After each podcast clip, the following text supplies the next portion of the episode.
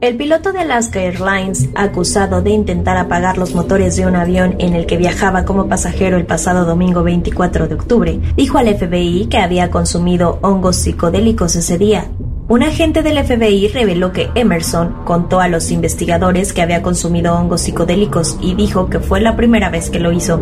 De acuerdo con el reporte, Emerson dijo durante el vuelo que no se sentía bien, Luego, los miembros de la tripulación lo vieron mover las palancas que se usan para detener el paso de combustible a los motores en caso de fuego, según dijeron los pilotos que volaban el avión a los investigadores federales. Una vez que esas palancas se activan, el avión se convierte en un planeador, lo que habría puesto a todos en peligro. Uno de los pilotos luchó con Emerson durante unos 25-30 segundos antes de que éste se calmara rápidamente. Después se dirigió de forma pacífica a la parte trasera del avión donde el sujeto le pidió a una persona de la tripulación, espóseme o todo irá mal según los documentos judiciales.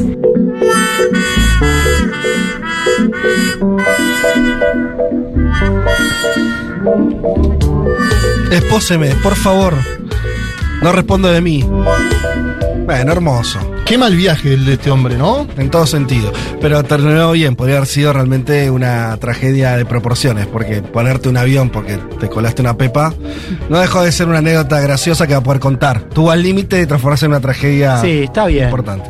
¿Está, bien? No, digo, a ver, eh, no está bien porque. Está bueno, mal, pero no tan mal. Pero digo, si vas a elegir un lugar, porque se discutió fuera del aire esto de no puedes elegir un avión para tener un flash así. Y no. Y en realidad yo discuto con esa idea, porque digo, es un buen escenario para tener un viaje, ¿no? De Pero- ese- La verdad es que Pero no, si pero estás- te escucho. ¿Por qué? A ver. No, bueno, qué sé yo, es, eh, es una aventura, ¿no? Digo, puedes tenerla en un bosque, no hay nadie. Me parece que el escenario de un avión volando, estando en primera fila además, ¿no? Porque tiene una vista privilegiada, no sé, digo, puede ser divertido. A mí me parece curiosa la elección de la droga para un, Claro. un- un- para un puesto de responsabilidad. No, pero pará. No, pero él no está- manejaba esta vez. Claro. Era un piloto. Bueno, pero era parte de la tripulación. No, no, entiendo que no. Era un piloto que estaba. Primero que te editan y dicen, bueno, piloto. Son como los colectiveros que viajan, ¿no? Sí. Eh, bueno, Ok. en- en los pilotos hay esa, esa cobertura. Pero este hombre, para mí, la hizo varias veces antes, posiblemente con otras sustancias. Claro. Entonces, esta vez, Se acostumbró, hongos. dijo. Sí, dijo, me la juego con los hongos. Ya la tiró cinco o seis veces.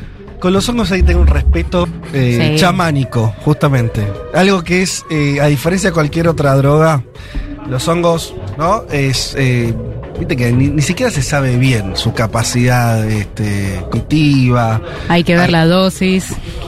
Esa cosa, de por qué es natural es bueno, yo diría, porque es natural tendría más cuidado todavía. Claro, como la Así- ayahuasca, por ejemplo. Por- Claro. ¿Te acordás, Sumo no? respeto. Hubo un periodista que tomó ayahuasca en la televisión. No, No. claro. Uf. Otro mal viaje. No, pero eso ustedes no lo llegaron a ver. Creo que nosotros con Fede compartimos que lo vimos, ¿no? Hubo un periodista que tomó ayahuasca en la ¿En qué tele. canal? Creo que era América en el momento. Sí, sí, era. Estamos hablando de Graña, es conocidísima la historia. Sí, claro. Mira, viendo, viendo un poco hoy la discusión pública, me parece que aún así te digo, un periodista de hace 10, 20 años, tomando ayahuasca, tomando pepa, lo que hace al aire, me parece un poquito más coherente que lo que estamos escuchando ahora.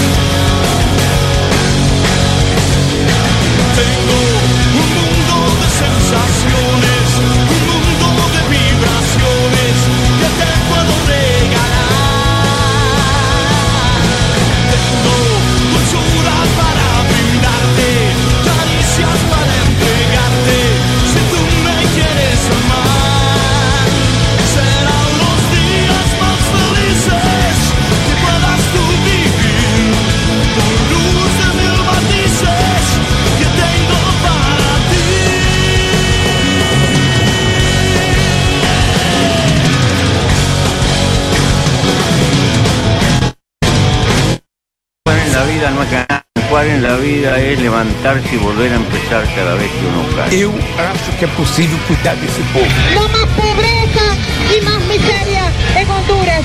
Hasta la victoria, siempre. Los voy a acusar con sus mamás, con sus papás, con sus abuelos. No olvidamos justicia, verdad, respeto. Seguimos. Serán los días más felices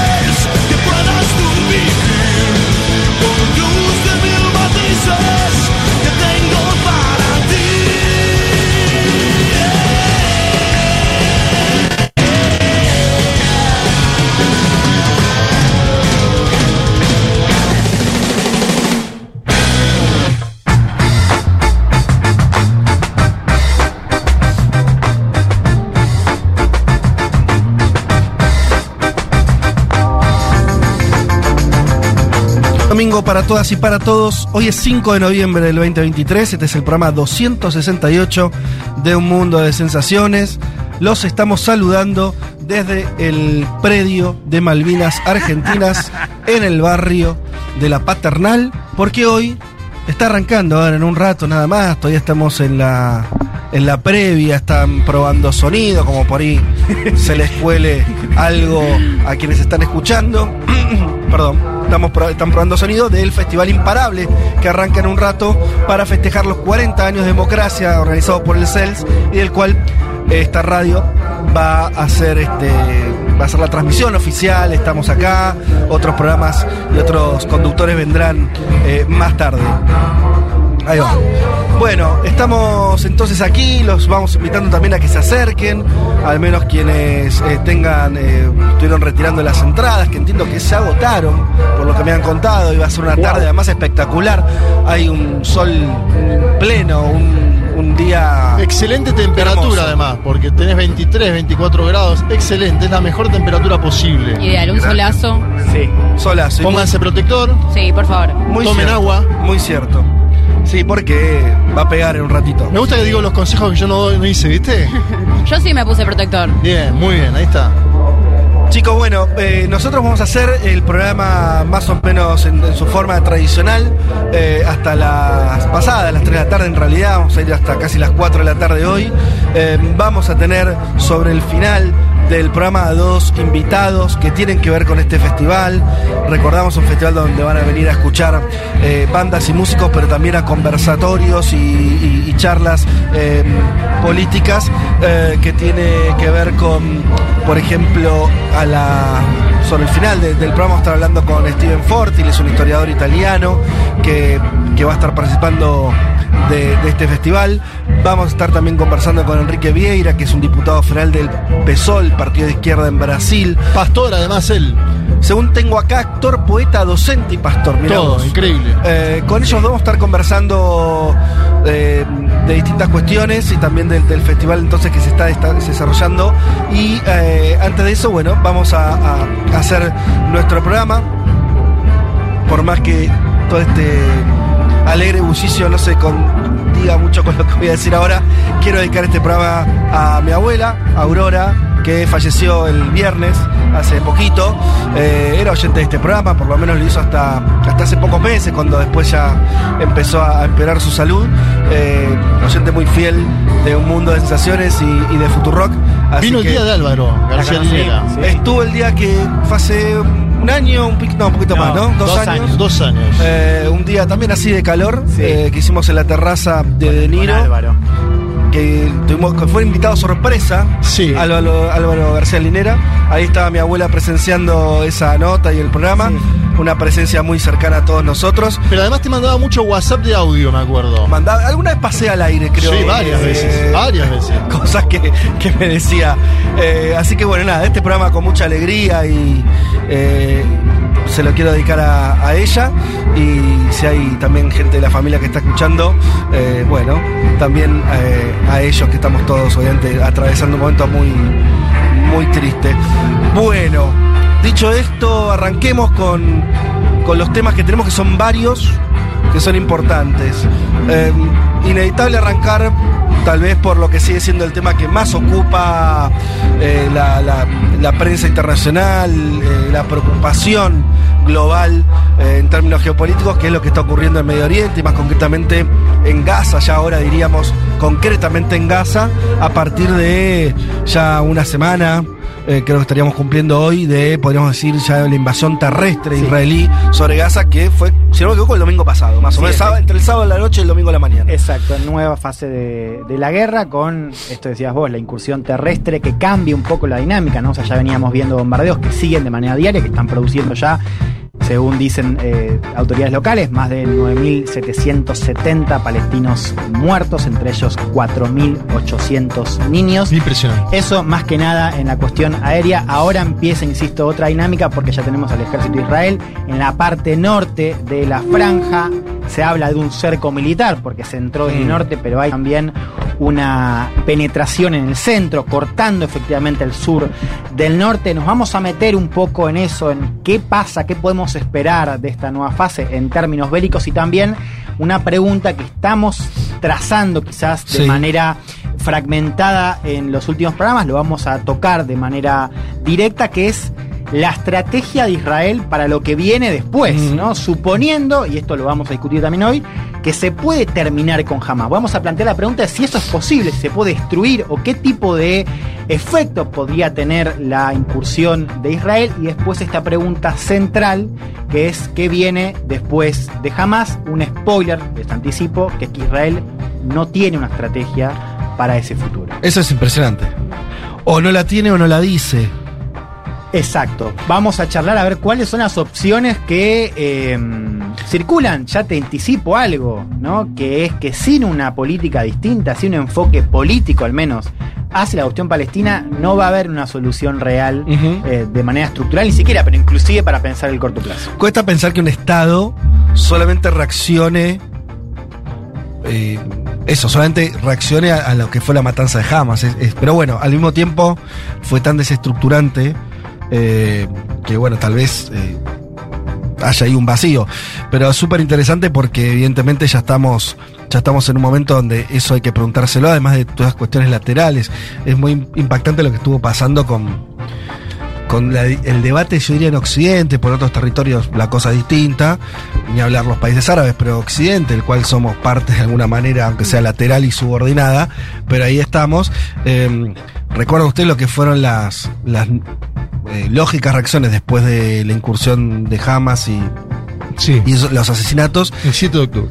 Y a partir de, lo que vino con, con el, en, en principio lo- los bombardeos israelíes en Israel, en Gaza, eh, hubo una opinión también occidental que empezó a mutar.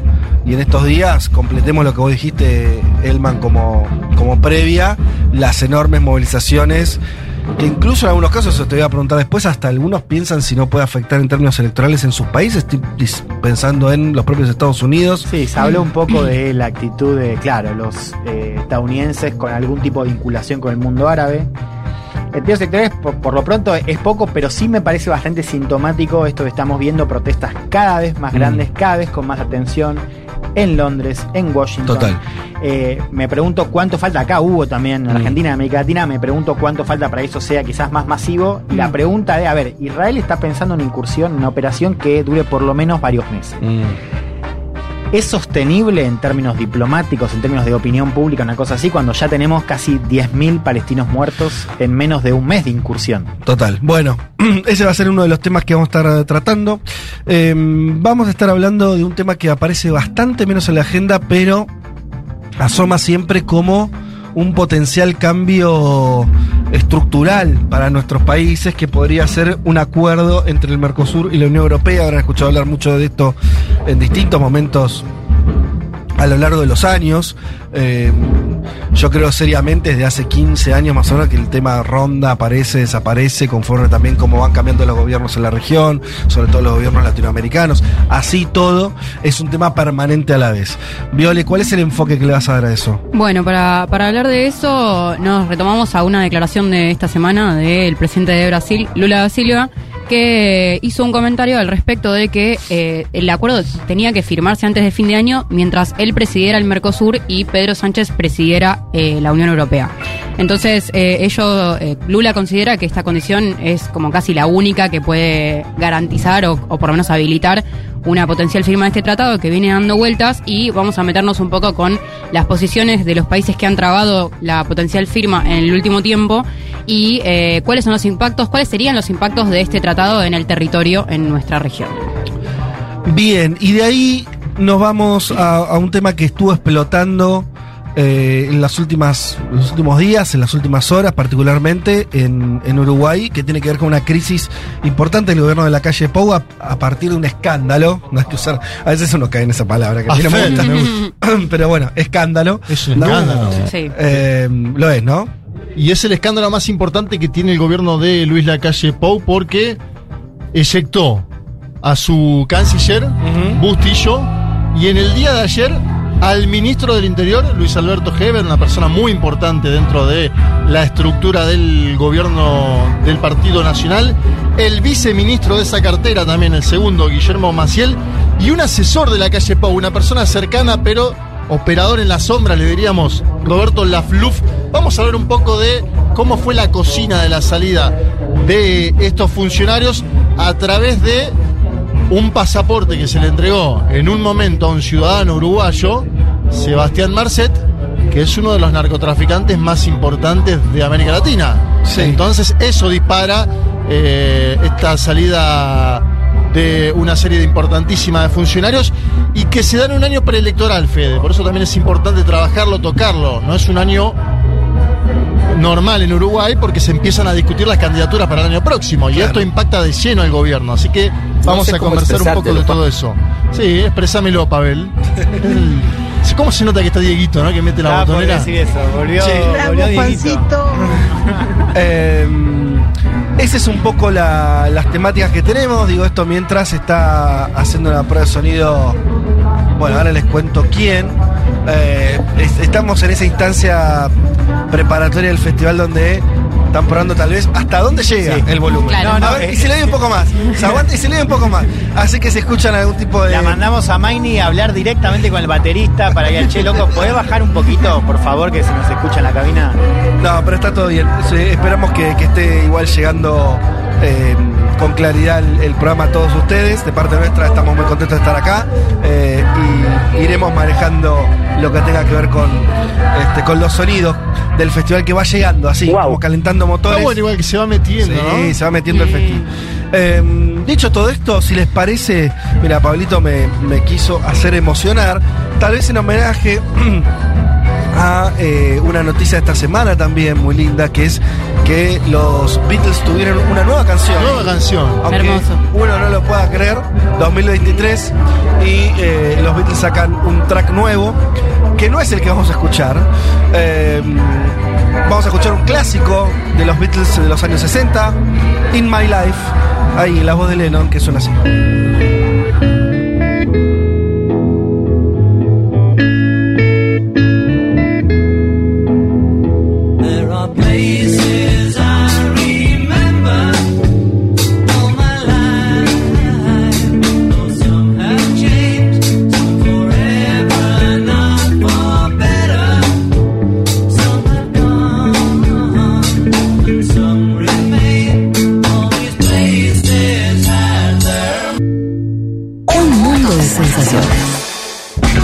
Donde la culpa de los males de la humanidad siempre nosotros.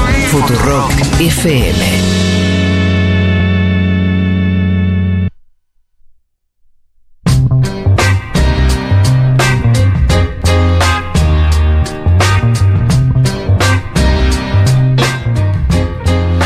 Bueno, aquí estamos. Eh, vamos a meternos ya mismo en el panorama. Eh, vamos a picar varias noticias importantes de la semana. Arranco por acá. Como decíamos, el, central de, eh, de la cuestión geopolítica eh, de su centro en, en Medio Oriente. Y el tema hay alguien, o, o hay un escenario que aparece ahora medio olvidado, pero que es Ucrania, ¿no? Y la guerra que está llevando adelante Rusia y Ucrania. Pasó a un segundo plano. Eh, de hecho, hoy había declaraciones del propio presidente Zelensky, medio diciendo eso, ¿no? Como advirtiendo que, eh, que bueno, que, que- hay un. está puesto el foco en otro lugar. Eh, ¿Por qué es importante esto? Bueno, la guerra por supuesto continúa, no es que se detiene esperando al Medio Oriente, ¿no? Sí se detiene, lo que sí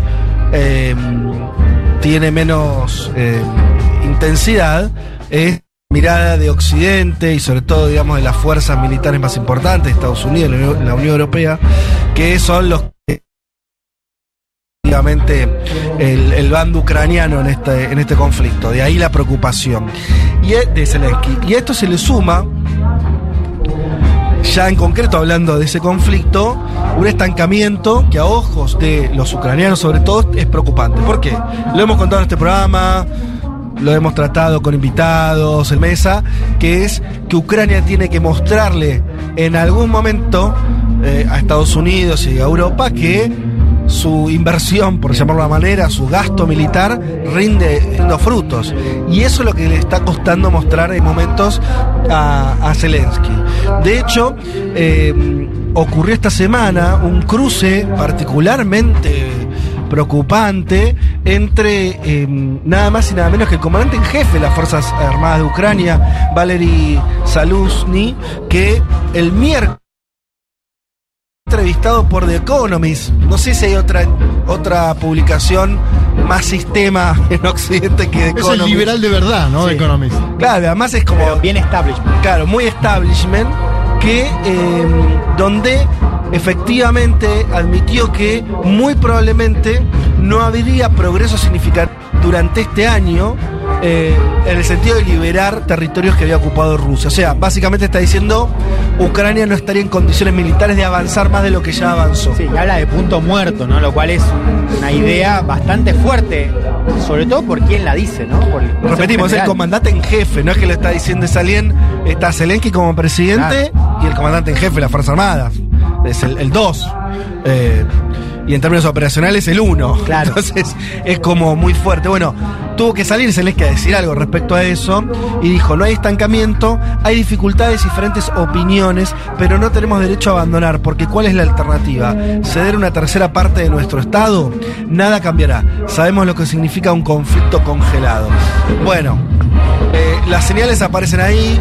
Eh, del lado ruso aparece una situación un poco más, no sé, no diría cómoda, pero eh, por lo menos es lo que se instala como lectura, que eh, a Rusia el mediano plazo no le queda tan mal. El tiempo de su lado. Y además Putin volviendo a participar de instancias internacionales, que para mí es el dato de las últimas tres semanas, la participación en China del evento que comentó Viole de la Franja de la Cota de la Seda, por un lado, las declaraciones de Lula diciendo que cuando sea el G20 en Brasil, Putin va a poder ingresar y la Corte Penal Internacional detener, es decir, hay algunos actores del mundo multipolar que están volviendo a decir, bueno, este tiene que jugar de vuelta, tiene que debatir, porque es un país, no lo podemos cancelar, vamos a debatir con él, pero integrándolo. Me da la sensación de que eso cambia el escenario y que en algún punto Putin es, ibas a decir beneficiado, no sé si es la mejor palabra, pero a Putin le sirve que hoy los ojos estén mirando a. Netanyahu y a la Franja de Gaza. Sí.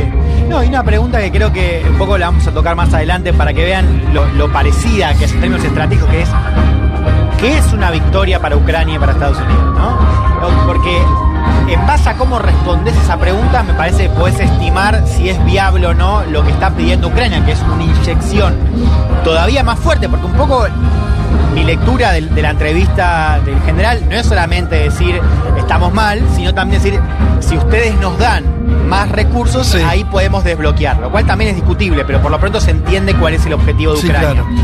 la- Alertar, ¿no? Claro, la pregunta de qué buscas es crucial porque depende mucho cuál es el objetivo. Porque si el objetivo es frenar a Rusia, esa es una discusión que te pone más cerca de la negociación de paz. Si el objetivo es volver a cuando a donde al mapa de 2021, digamos, previo a la invasión, que es Rusia con una situación de a- apoyo a los separatismos del este y Crimea, es una cosa Sí. que es viable, pero al mismo tiempo implica que Rusia tiene que desmontar, por ejemplo, lo que se anexó en términos de regiones en el este. Ahora, Ucrania lo que dice es que quiere volver al mapa de antes de 2014. Entonces, Con Crimea. Claro, con. Entonces, para Estados Unidos también eso es importante, porque es muy difícil pensar inyección de recursos. ¿no? Entonces la pregunta es si vamos a ver un cambio objetivo, por ahora no lo vemos públicamente.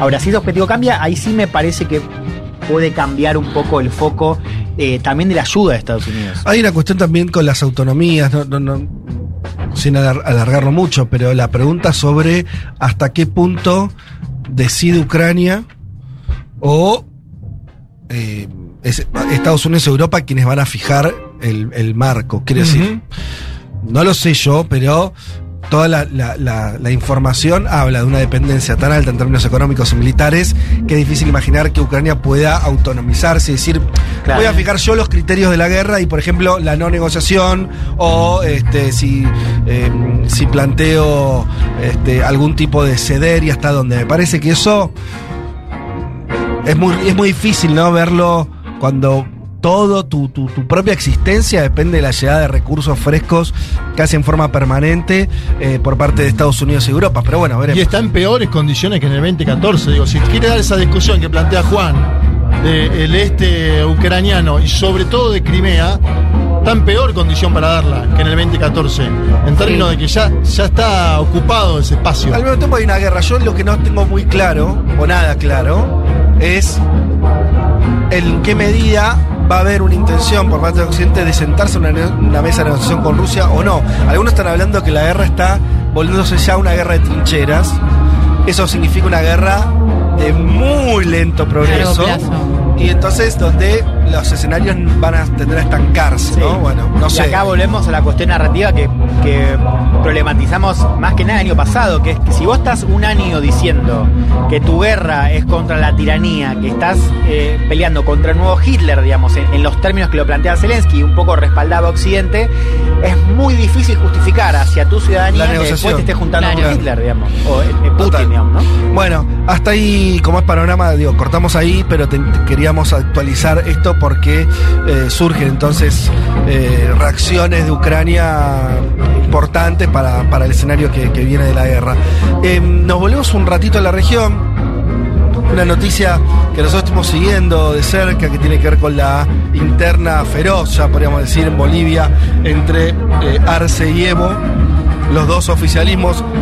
No sé si Evo sigue siendo oficialista ya o es una especie de opositor. No, no, es opositor. Ya, Opositor, abiertamente ya, opositor, sí. Eh, pero la disputa eh, ahora son por los órganos políticos de ese oficialismo barra oposición. Eh, la sala plena del Tribunal Supremo Electoral, ¿sí?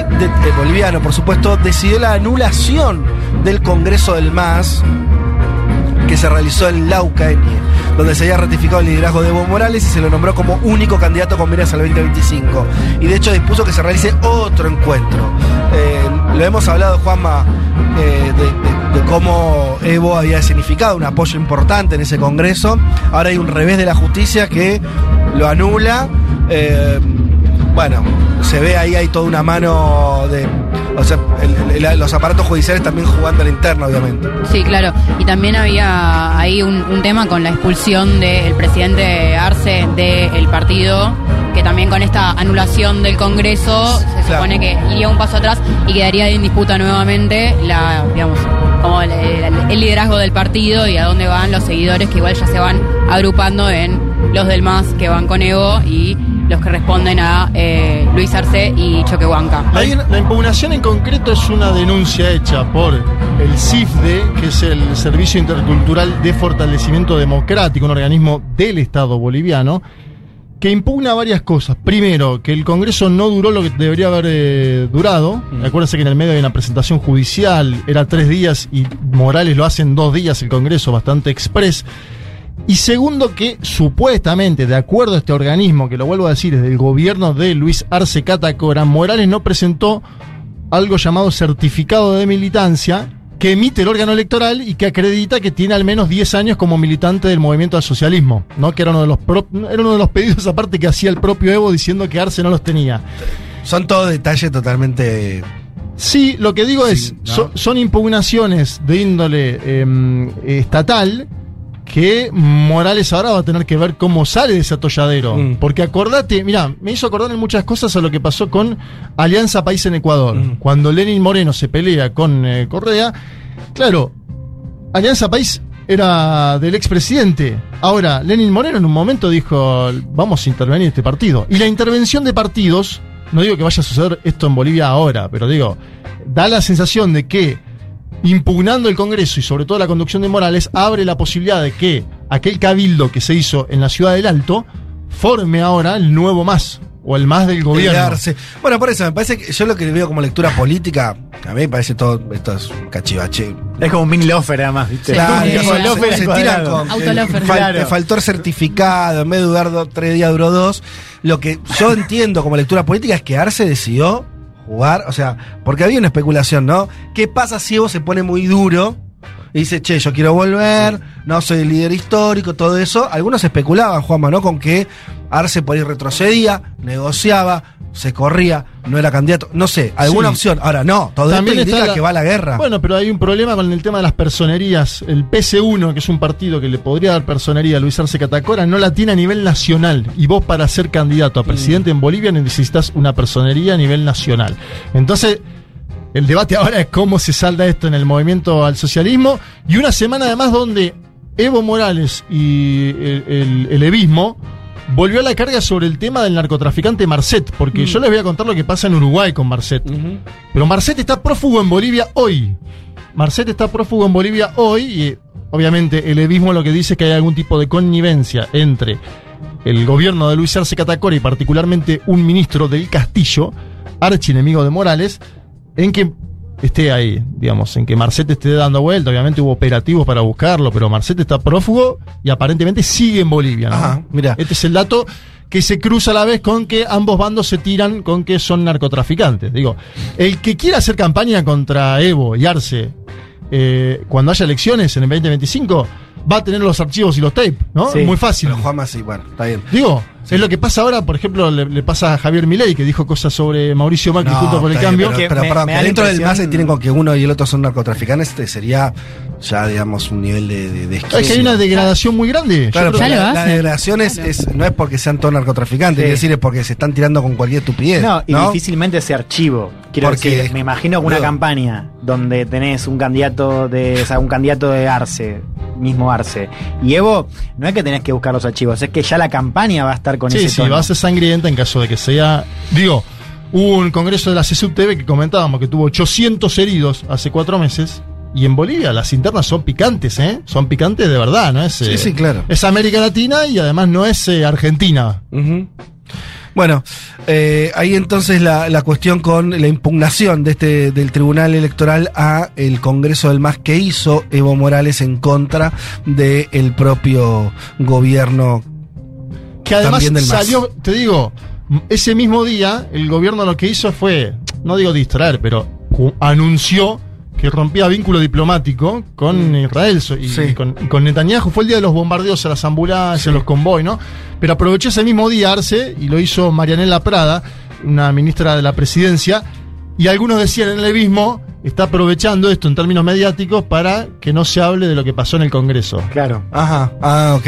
No, y de vuelta a esto de Arce hace una cosa que se suponía que era lo que pedía Evo, que era una respuesta más dura. Durísima, la más dura de América Latina. Claro, cortas relaciones diplomáticas con Israel. Sí. que dice, no es suficiente. No, es que no hay un punto más alto de eso. Era lo que pedía Evo. No, y- pero decir, no, no, que no sé qué más quería. Digo, sí, sí, pero- que, pero que- que vaya y pelea Netanyahu claro. mano a mano. Bueno, eh, avancemos con, con el, el resto de, de las noticias. En Colombia, aquí hubo elecciones, lo dijimos la semana pasada, había elecciones regionales, eh, se definían los gobiernos de, de- muchos este, mm, eh, municipios también, bueno, el, el propio Bogotá, en fin. eh, como se anticipaba, no hubo sorpresas, ganaron los candidatos conservadores y de derecha. El ex senador Carlos Fernando Galán, del Partido Nuevo Liberalismo, va a ser el nuevo alcalde de Bogotá. Los candidatos de derecha, Federico Fico Gutiérrez, habíamos dicho que había sido candidato a presidente en su momento, y Alejandro Char, van a ser alcaldes de Medellín y Barranquilla, respectivamente, también con amplias Sí, victorias. tremendo Fico, más de 70 puntos en Medellín, ¿no? Ujú. O sea, 70 y algo. Eh, malos resultados, obviamente, para Gustavo Petro, que en las últimas semanas se había medio despegado de la elección, como diciendo no se plebiscita mi, mi presidencia en esto. siempre en estas cosas hay una parte sí. de verdad y una parte que no. O sea, eh, efectivamente son elecciones ejecutivas locales. Eh, Sí, también te- hay un clima, ¿no? Tenés que medirlas con las locales anteriores. Ahora, em, que el petrismo Sí. salga tercero en Bogotá, sí. tercero, como salió Gustavo Bolívar, me da la sensación de que hay un castigo, ¿no? A los, sobre todo hechos de los últimos tiempos, eh, posiblemente el escándalo en torno a- a- al hijo haya impactado, dañado la situación económica, la situación de, de trabajo. Para mí no es... eh, entiendo aquellos que dicen que hay que medirla con otras elecciones eh, departamentales. Sí. Ahora, eh, fue una elección de medio término Sí. y algunos hablan de una especie de borichización, si querés, del, gobier- del gobierno de Petro, ¿no? Que llegó con altas expectativas, que Sí. empezó a caer en la aceptación velozmente y que ahora cuando vuelve a ir a las urnas le cuesta. Y cuando digo le cuesta es salir tercero en Bogotá. Sí. Nosotros decíamos que si ganaba Bogotá era una cosa.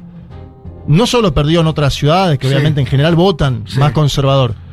Perdió en Bogotá, una ciudad que viene votando progresismo hace mucho tiempo. Sí, se le desdibuja un poco el armado nacional también a Petro, ¿no? Porque digo, más allá de que candidatos propios pierdan, me parece que eh, tiene cada vez menos aliados a nivel nacional.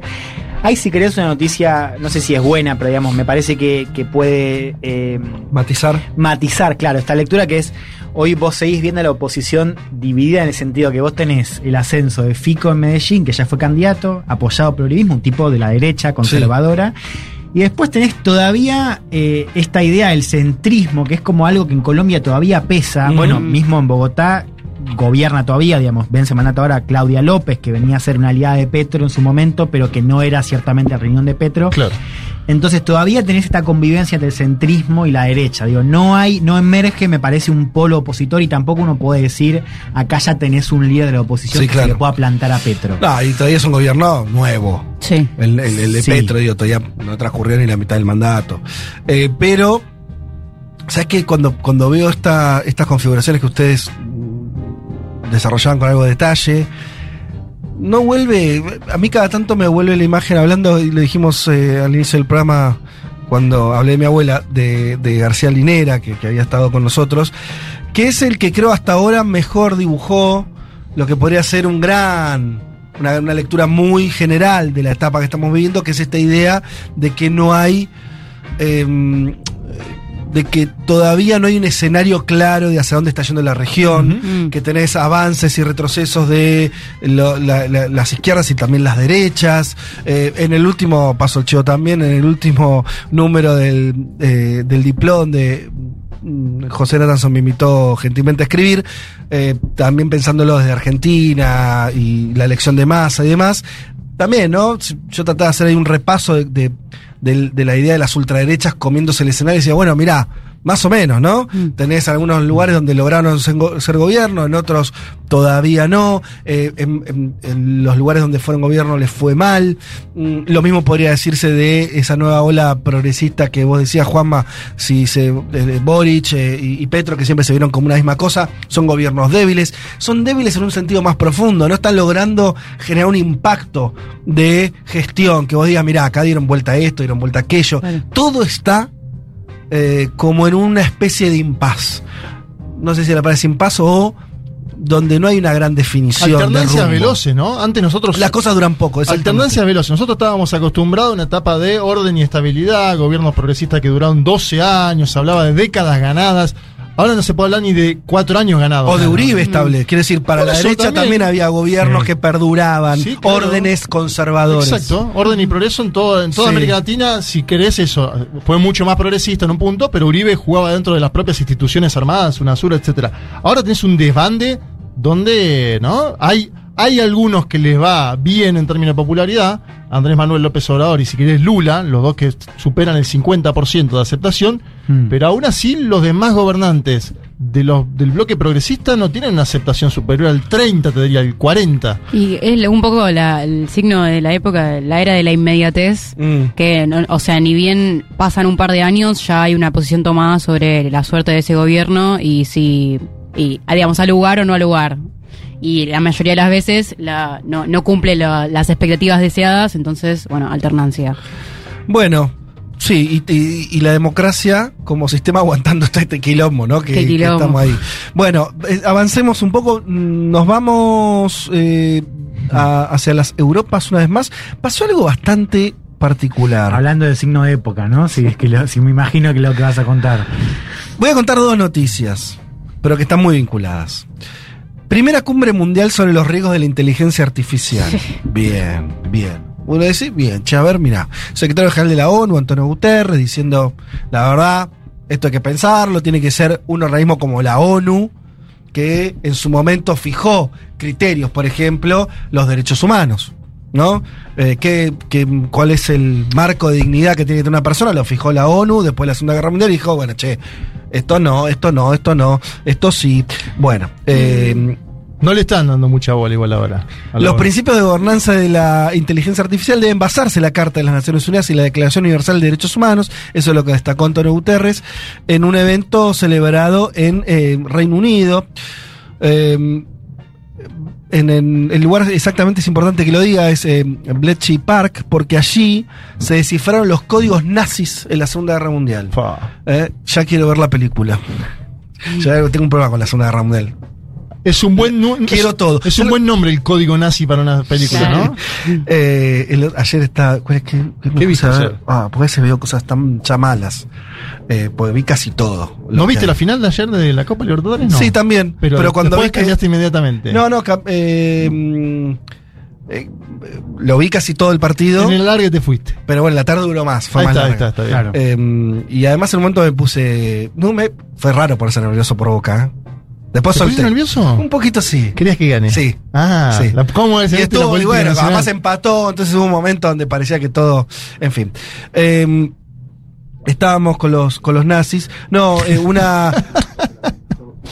Es botonera le estábamos mandando. al margen esto. Es inter- lo- lo- estaba bueno lo que vi porque era un, un raconto de unidades policiales alemanas Sí. que los nazis en la Segunda Guerra mandan a esos tipos que no eran militares y que no estaban haciendo la guerra a eh, hacer fusilamientos masivos de judíos en distintas ciudades.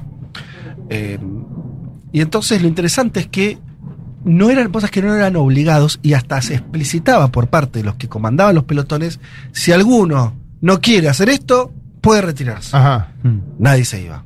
Si alguno no quiere hacer esto, puede retirarse. Se iban tres. Y igualmente, a pesar de eso, y que efectivamente no hubo castigo para los que se fueron y no aceptaron, Sí. la mayoría aceptó masacrar personas así, pero además en, eh, a metros de distancia y sin estar en un contexto bélico. Bueno, interesante eso, no importa. Volvamos a, a lo que estábamos diciendo de la inteligencia artificial eh, en esta ciudad que fue clave para la- el desciframiento de los códigos nazis en la Segunda Guerra. Participaron 29 países. Bueno, eh, medio cerrando la grieta, pues estuvo Estados Unidos, también estuvo China, la Unión Europea, Brasil, bla.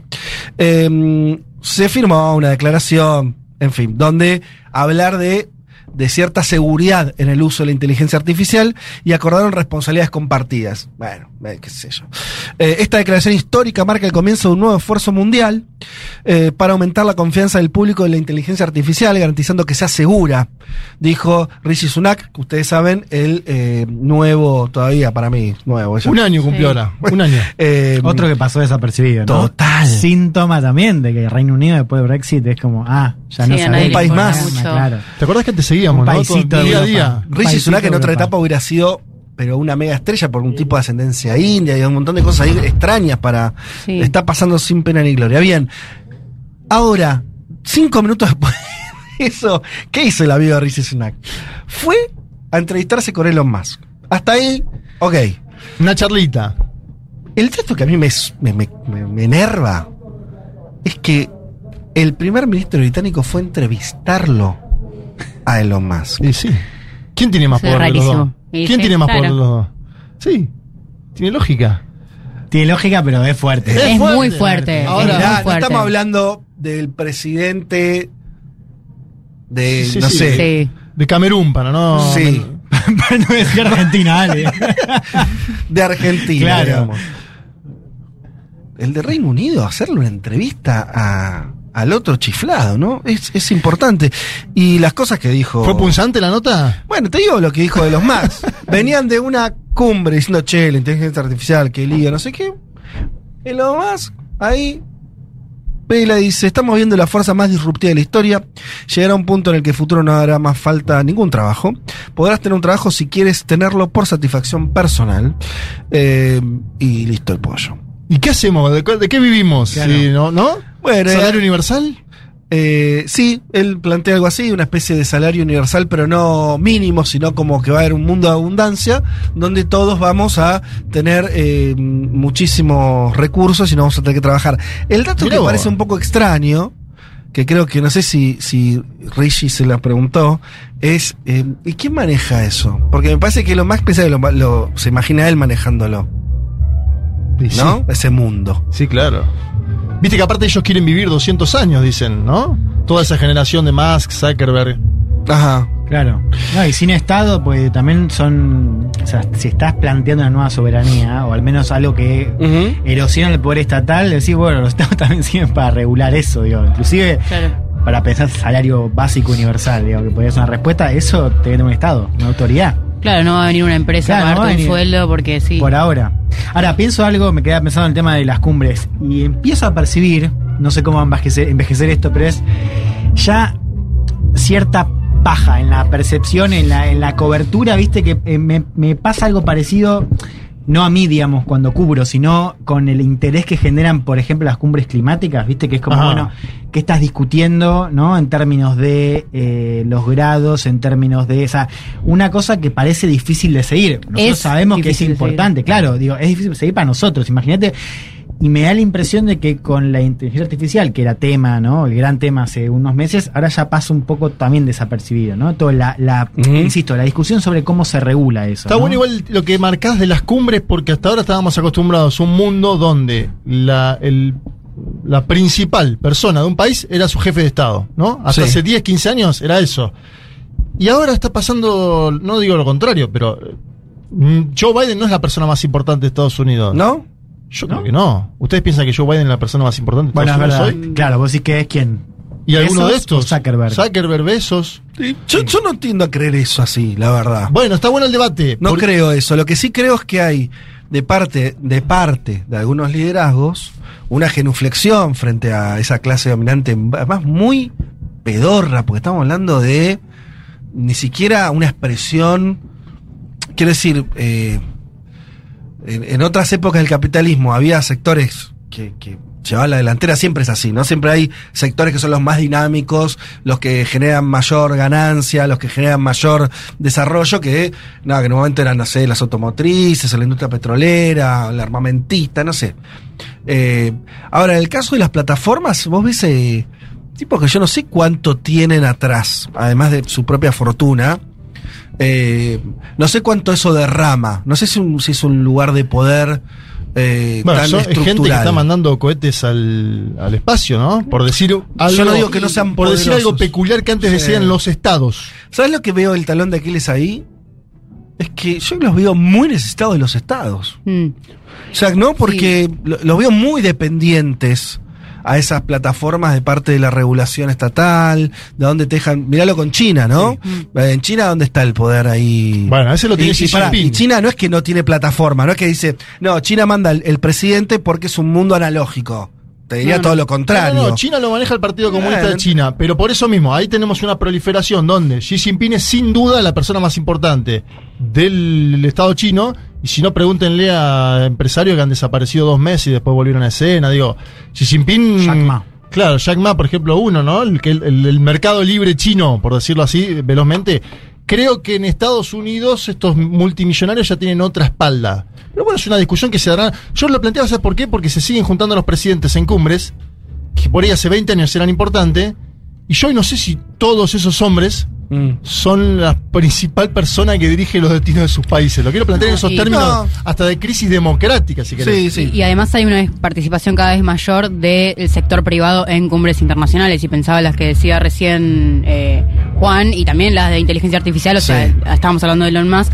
Y con esta discusión yo no puedo evitar pensar en aquel tuit de Elon Musk sobre el golpe de Estado en Bolivia, que decía básicamente haremos los golpes de Estado necesarios Ah, sí, para eh, sí. extraer el litio de esta región. Entonces me parece que, o sea, no sé, yo estoy más alineada con la posición de Fede de eh, que para mí los estados todavía tienen cierta supremacía, sobre todo los de los de Estados Unidos, pero que hay una incidencia eh, que, que es transversal y que eh, cada vez ocupan más espacio en la, en la arena de negociación internacional.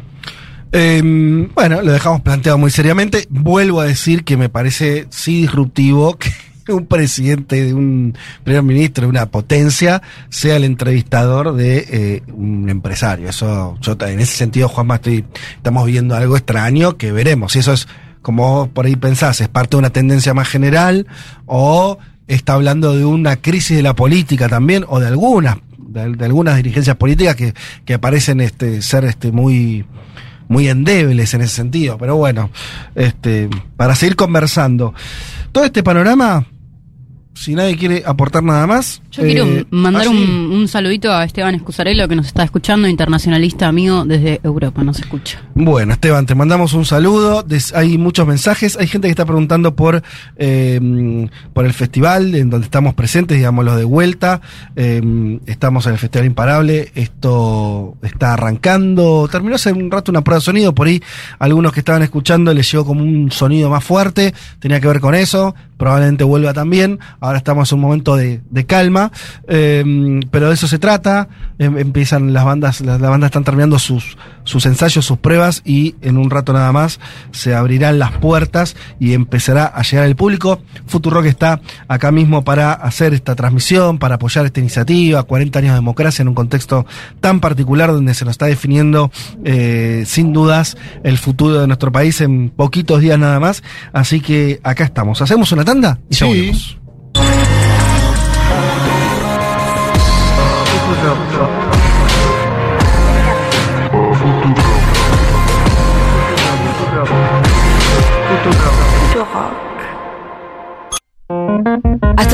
Federico Vázquez, Juan Elman, Violeta Weber, Malena Rey y Juan Manuel Carg hacen Un Mundo de Sensaciones.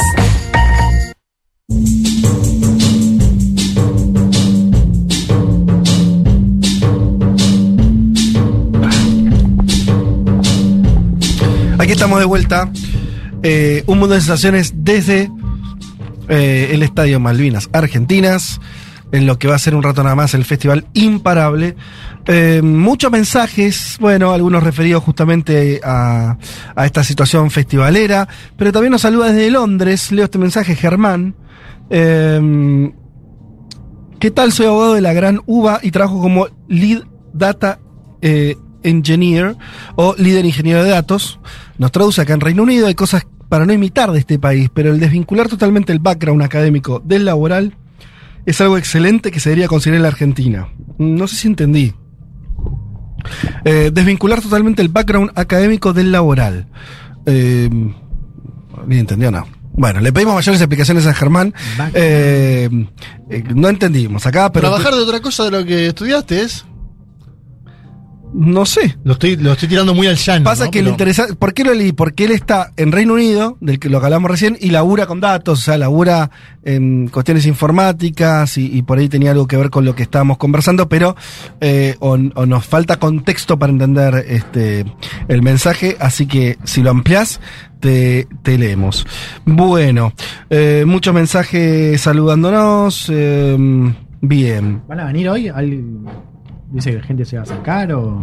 ¿No? ¿Cómo, cómo? Al festival, te Claro. dice Juan Elman. sí. Si va a venir alguien al festival. Estamos yendo, claro.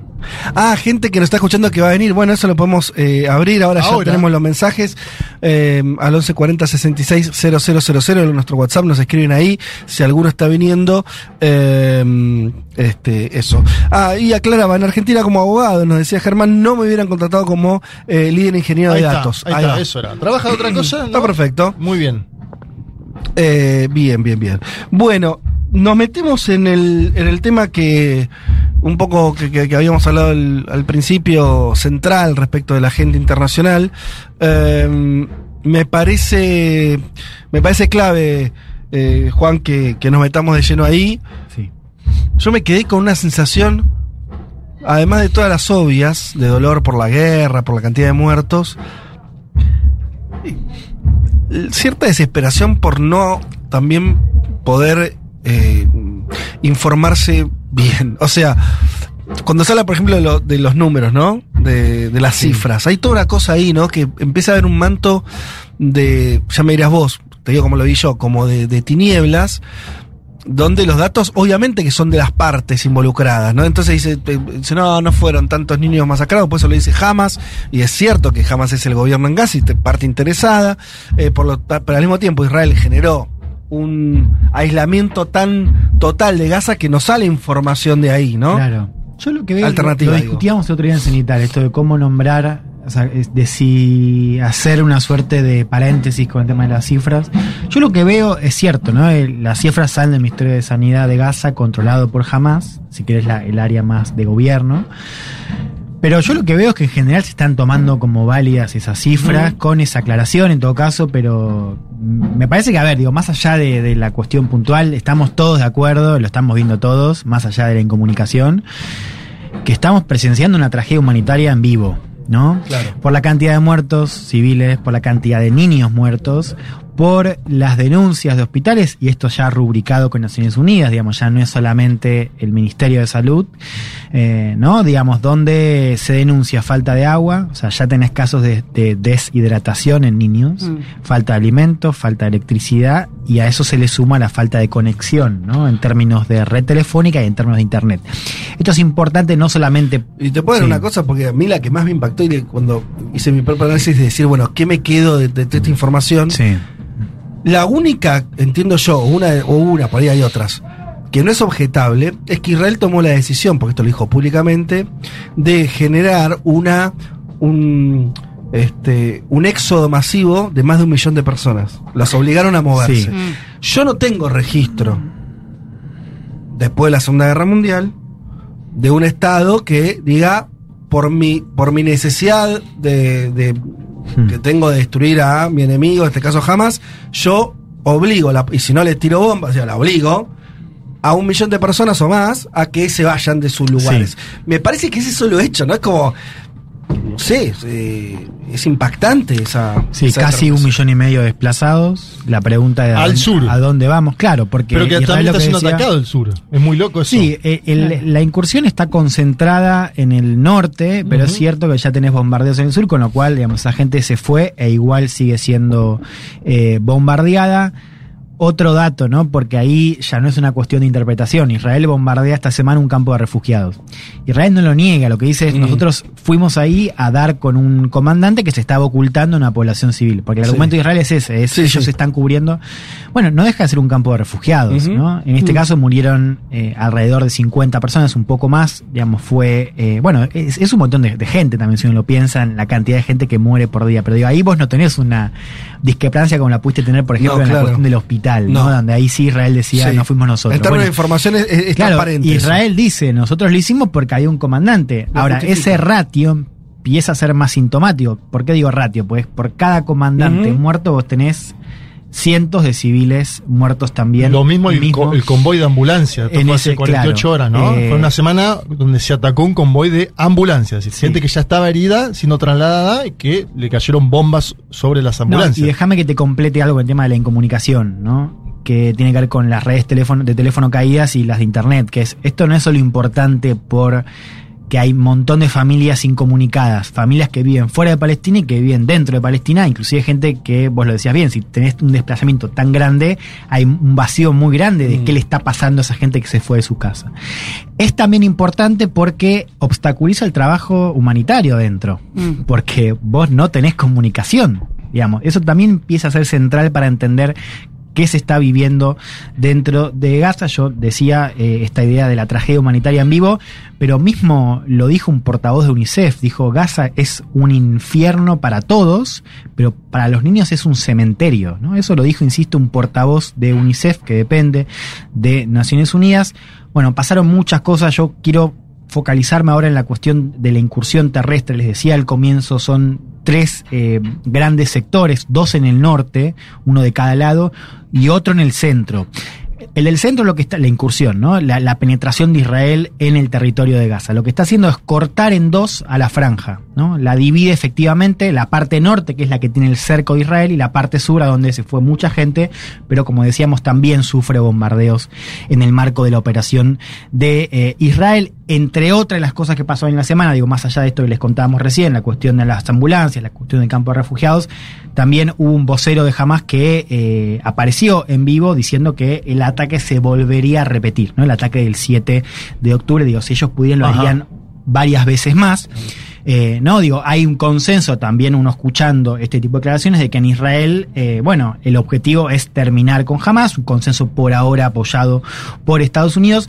Hoy me quiero centrar en dos cosas. Digo, lo primero es eh, por qué se combate con Hamas. Perdón, el conse- cuando Sí. dice el consenso de terminar con Hamas, es evidente que Israel, de hecho, hace rato que está. Para decirlo de verdad entero, ¿no sería el consenso en Israel es terminar con Hamas sin importar el costo de vidas civiles que tenga eso? No estoy haciendo, digo, estoy tratando de ser descriptivo, ¿eh? No es que el consenso efectivamente es ese. Sí, erradicarlo como sea. ¿no? Eso, como, pero como sea, es con los costos humanos que eso implique. El fin justifica los medios. Sí, no, No hay más- no no hay más- está A ver, uno puede hacer esa lectura. Lo que quiero decir Pero es ¿Qué que. otra se podría hacer? ¿Qué?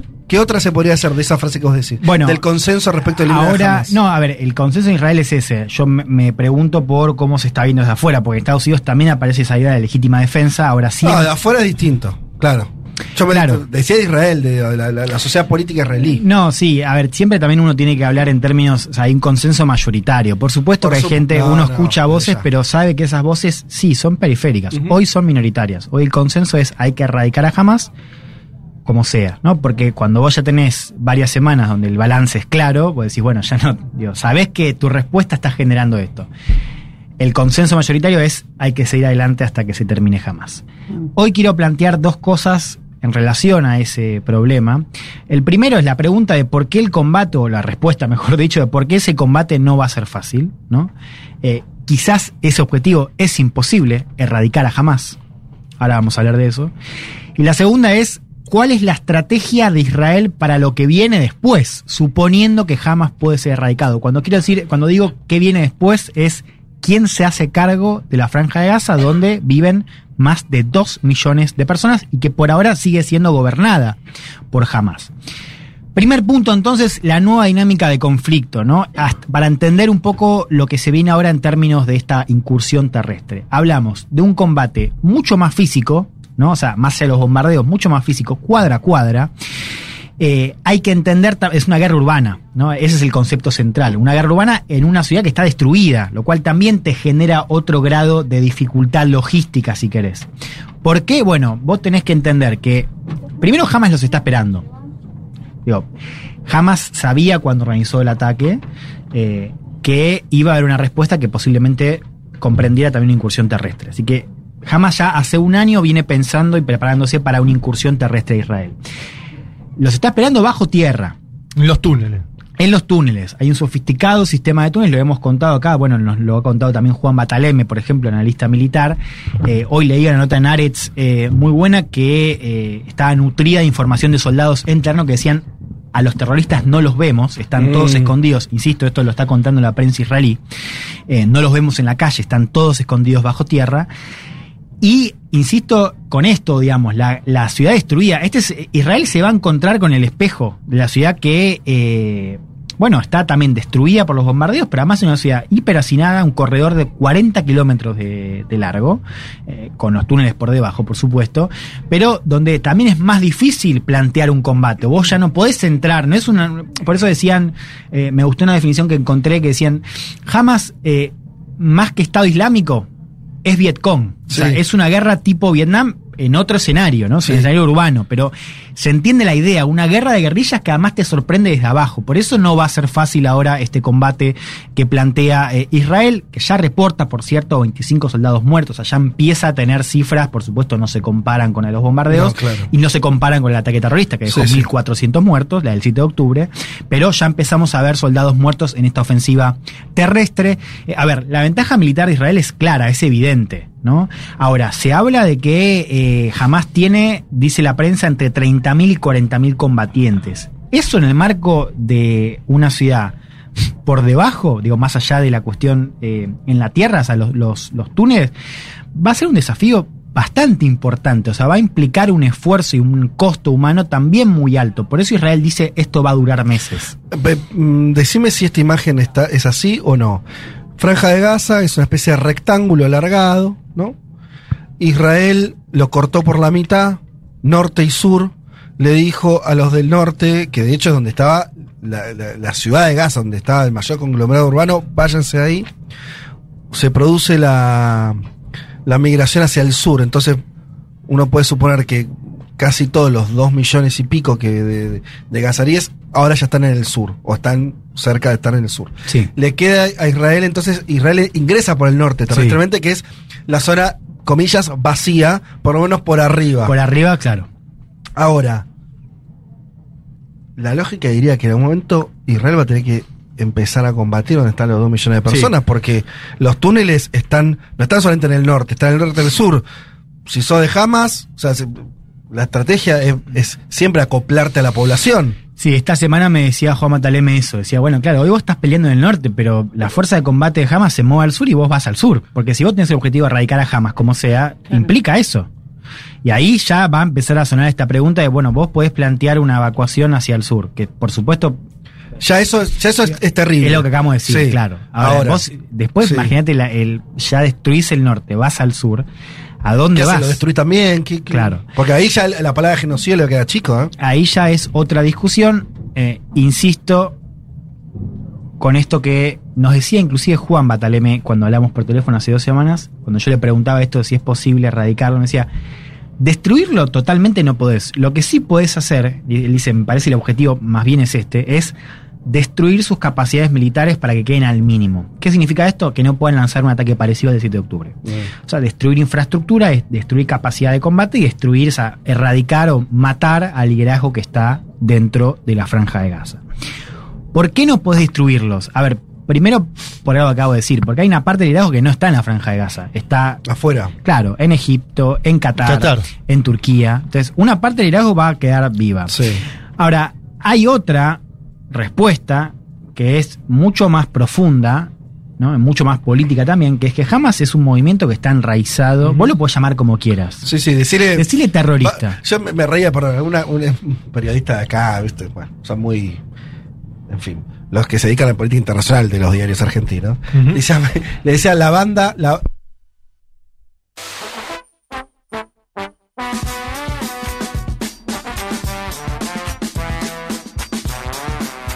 Hemos retornado al aire. Sepan disculpar estos minutos 10, fueron algo así, 10, 12 minutos de salida del aire. Por supuesto, no tuvo que ver con nosotros.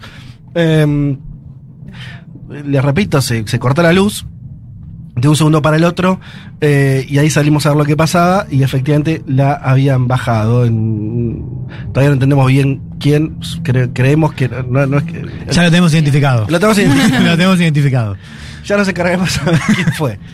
Nombre, apellido, documento. Pero bueno, más allá de eso, ya estamos acá. Son cosas que pasan cuando también se está haciendo una movida tan grande como esta.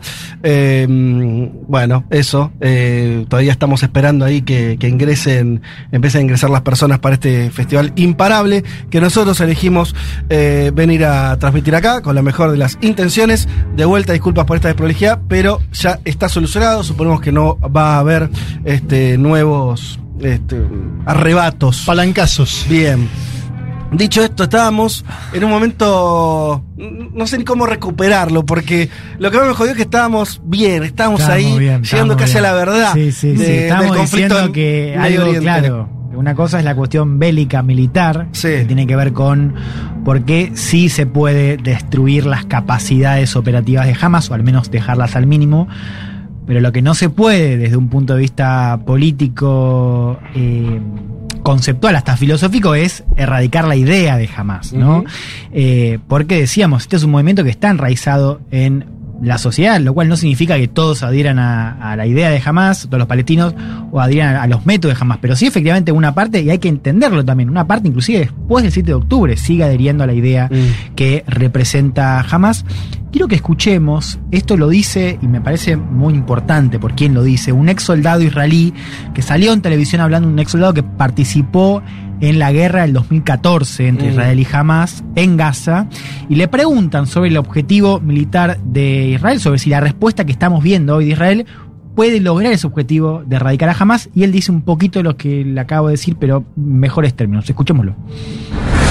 that will only strengthen them even if we dismantle and, and are able to defeat the, the, the physical terrorist organization Hamas. We will be strengthening the idea of violent resistance because the only way to defeat the idea of violent resistance is to pr- create an alternative and to work towards an alternative, one that our government is fundamentally opposed to. So this government can't defeat Hamas. Eso, hablando sobre la venganza, eh, solo los va a fortalecer, inclusive si los desmantelamos y somos capaces de derrotar físicamente a la organización terrorista Hamas, fortaleceremos la idea de la resistencia violenta. Porque la única manera de derrotar a la idea de resistencia violenta es crear una alternativa y trabajar hacia una alternativa. Una a la que nuestro gobierno se opone fundamentalmente. A ver, ¿Quién dice eso? Una vez un más? ex soldado israelí. No alguien con poder hoy.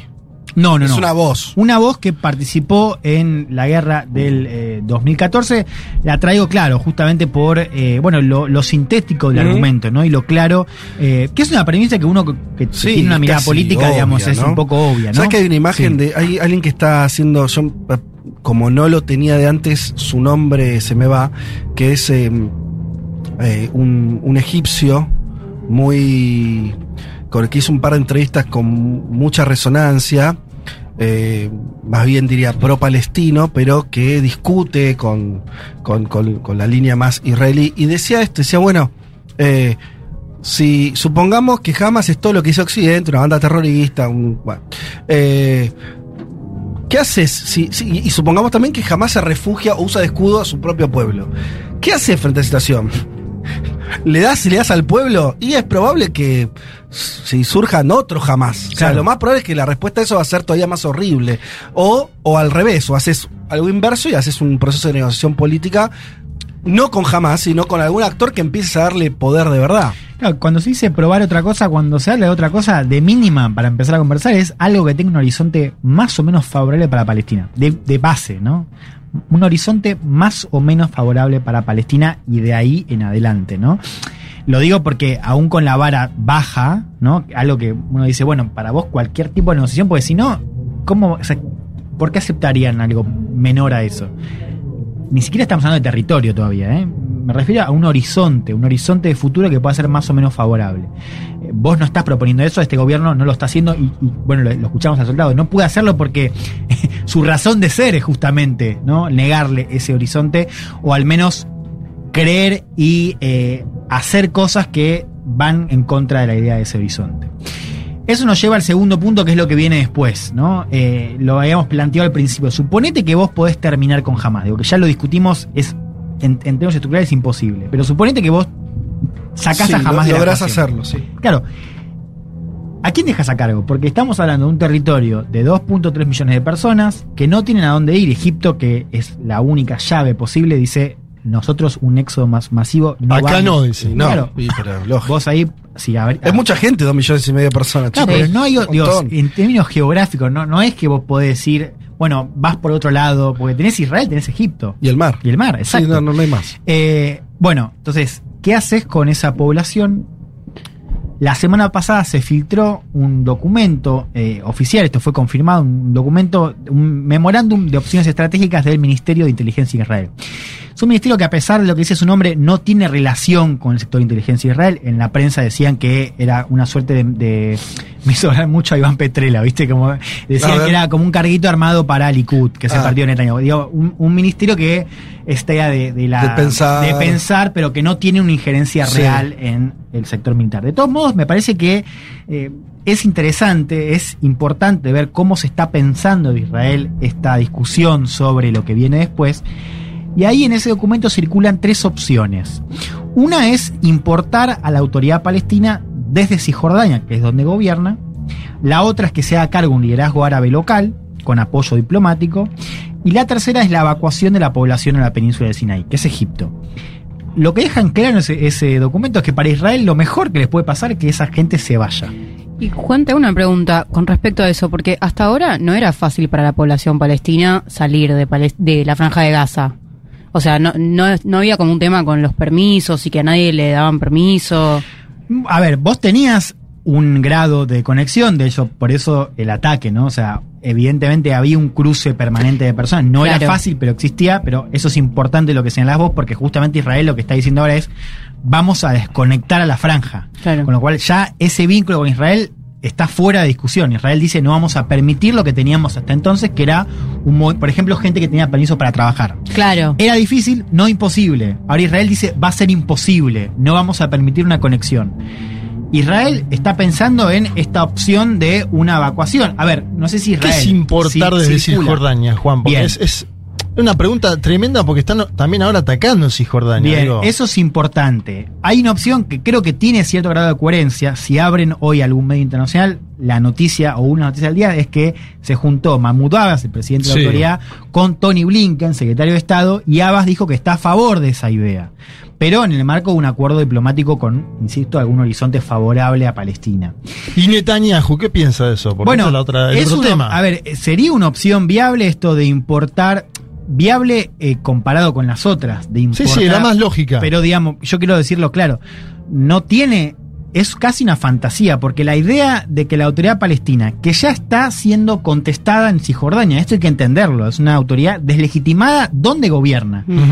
Que vos importes Acusada dialoguista, ¿no? También. Claro, que importes a la autoridad, o sea, que la traslades también a la franja de Gaza, después de una guerra y de una masacre, validada por el gobierno de Israel, porque además es- estaría claro que ese acuerdo sería también organizado por Israel, es difícil que Sí. esa legitimidad sea aceptada. O sea, y si no perdió la última elección, aparte. Claro. La de 2006, que gana eh, Coso, eh, Hamas, el 2006 gana Hamas, la última elección que hubo en Gaza, al menos observada internacionalmente, y la pierde Fatah. Claro. Que es, es- es una opción lejana.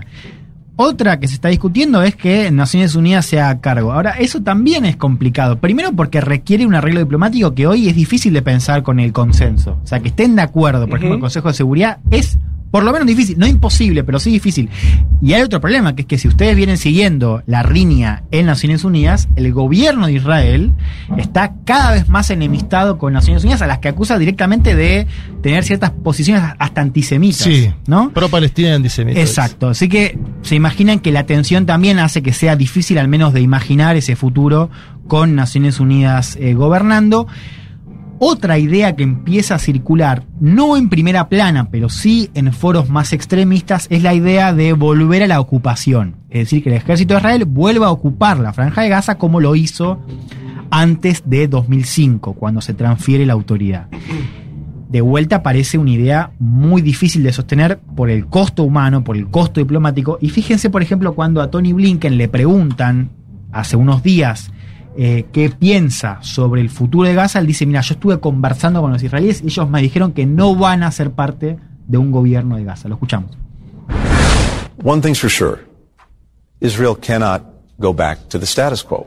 And again, no country would be able to accept that. But is there a No clear strategy, Mr. back- Secretary? Is it clear who's going to govern Gaza once this war is over? I think we know two things. Uh, we can't go back to the status quo. They can't go back to the status quo with Hamas being in a position in terms of its governance of, of Gaza to repeat what it did. At the same time, what I've heard from the Israelis is absolutely no intent, no desire uh, to be running Gaza themselves. Una cosa es segura, dice Blinken, Israel no puede volver al status quo y ningún país sería capaz de aceptar algo así. Y ahí la periodista le pregunta, ¿pero hay una estrategia para lo que viene después? Y Blinken dice, creo que sabemos dos cosas. Lo primero, no se puede volver al status quo con Hamas en una posición desde el gobierno de Gaza para repetir lo que hizo. Al mismo tiempo, lo que he escuchado de los israelíes es absolutamente ninguna intención o deseo de gobernar Gaza ellos mismos, ¿no? Claro. Si me permitís, Estados Unidos está mandando también un mensaje a este ala más radical del gobierno diciéndole, mira, nosotros estamos apoyando esta respuesta oficialmente. Desde abajo estamos intentando limitarlo, que es lo que yo conté hace dos semanas. Lo pueden buscar en Spotify. Pero además están dejando claro públicamente que ellos no van a apoyar o que inclusive una parte del gobierno de Israel no está pensando en una ocupación de vuelta en Gaza. Estados Unidos, por cierto, tiene una complicación, ¿no? Que es la posibilidad de que Irán se meta eh, en la guerra y que la guerra siga, ¿no? Y que obliga a Estados Unidos a focalizar recursos y atención otra vez en Medio Oriente. Pero ¿cuál es el punto que quiero hacer? Que Israel no tiene una estrategia. Yo lo conté acá cuando fue la visita de Biden. Ahí reportó, por ejemplo, el medio Axios que Biden le preguntó a Netanyahu si él tenía una estrategia, pero que venía después, y Netanyahu dijo que no tenía. Y esto la prensa israelí también lo dice, que no hay por ahora una estrategia a ver qué se hace con Hamas, qué se hace, perdón, con Gaza después. En realidad, de cuando Hamas. decís que no hay estrategia, es que Israel hace mucho tiempo que no piensa en un lugar para los palestinos. Un lugar, el que sea un lugar político, un lugar eh, eh, Físico. territorial, físico, un lugar simbólico. No hay un lugar, ¿no? Entonces ahí, eh, por eso no hay estrategia. Porque yo te podría decir, mira, dibujando en la arena, che, estamos hablando todo el tiempo de Gaza. Ok, eh, en Gaza viven dos millones de personas, en Cisjordania viven creo que seis. ¿Sí? O algo así. Es un territorio mucho más grande. Voy a decir, mira, la verdad, Gaza nos los problemas. Ga- eh, de ahí salió Hamas, sa- salieron y masacraron a los eh, que estaban cerca. Bueno, eso lo vamos a destruir. Cisjordania, que ese es el modelo de Palestina que queremos. Ahora, a Cisjordania le llenaron de asentamientos. Le hicieron queso gruyere. Entonces, Sí, y a Fatah, la, a Fatah la combatieron también cuando Fatah quería el diálogo. La dirigencia actual de Netanyahu sí, la obvio. combatió. Pero sobre todo hoy ya no es un territorio palestino. No, no, no. su- Sí, hay, está demasiado intervenido. hay muchos colonos, ¿cómo claro. haces? Acá estamos llegando a un punto central, que tiene que ver con cómo estamos en un punto muerto de la estrategia que tenía Israel, o al menos el gobierno de Israel, con respecto a Palestina, que vos decías bien, claro, una estrategia que, que no contemplaba un horizonte territorial, un horizonte favorable a Palestina en términos territoriales. ¿Por qué? Esto es importante decirlo. Netanyahu empodera jamás como parte Sí, de su señor. estrategia. Lo empodera, por ejemplo, permitiéndole vía Qatar tener fondos para gobernar y empoderarlo hacia adentro. ¿Por qué? Bueno, por algo que es lógico desde un punto de vista político a corto plazo, que es ¿qué haces si vos empoderas a Hamas? Desde un punto de vista israelí. Deslegitimás a la autoridad palestina, o sea, le creás una competencia, ¿no? Una autoridad que además no tiene elecciones hace un montón, o sea, Hamas, bueno, mismo vimos lo- los efectos de este, de este ataque. Pero además lo que haces es dividir la, la representación, es decir, yo no puedo negociar nada con Palestina. ¿Por qué? Primero porque no sé con quién hablar, porque tengo dos cabezas. Y segundo, una de esas cabezas es terrorista, con lo cual yo no me voy a sentar con los terroristas a discutir.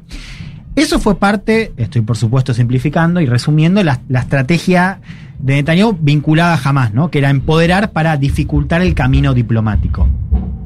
¿Eso te obliga a pensar ahora en una estrategia distinta o al menos en pensar la idea de que estás en cero respecto a la estrategia general hacia Palestina?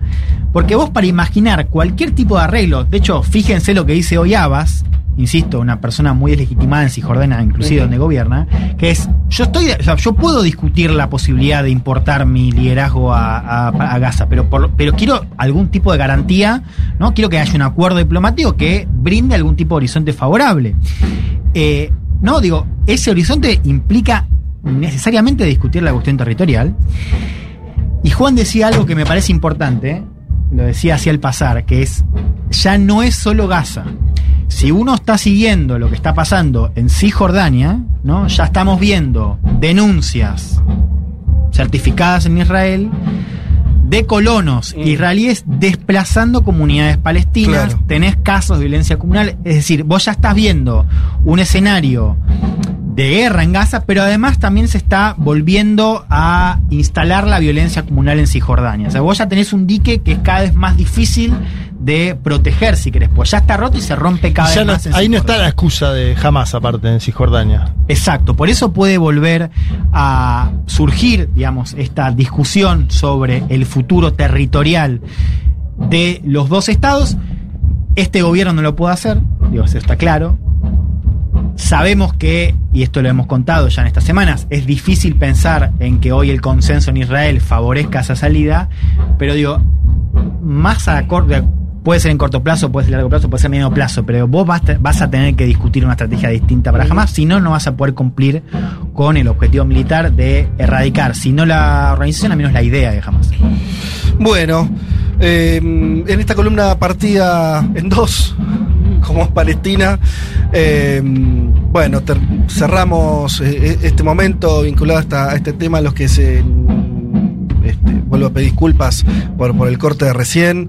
Le volvemos a decir, no tuvo nada que ver con, con nosotros. Un corte de luz acá general que nos afectó. Ya estamos de vuelta, no, no va a haber ningún problema. Sigue la prueba de ensayos eh, de, de las bandas que van a estar tocando en un rato nada más en este festival organizado por el CELS. Nosotros hacemos una tanda y ya volvemos.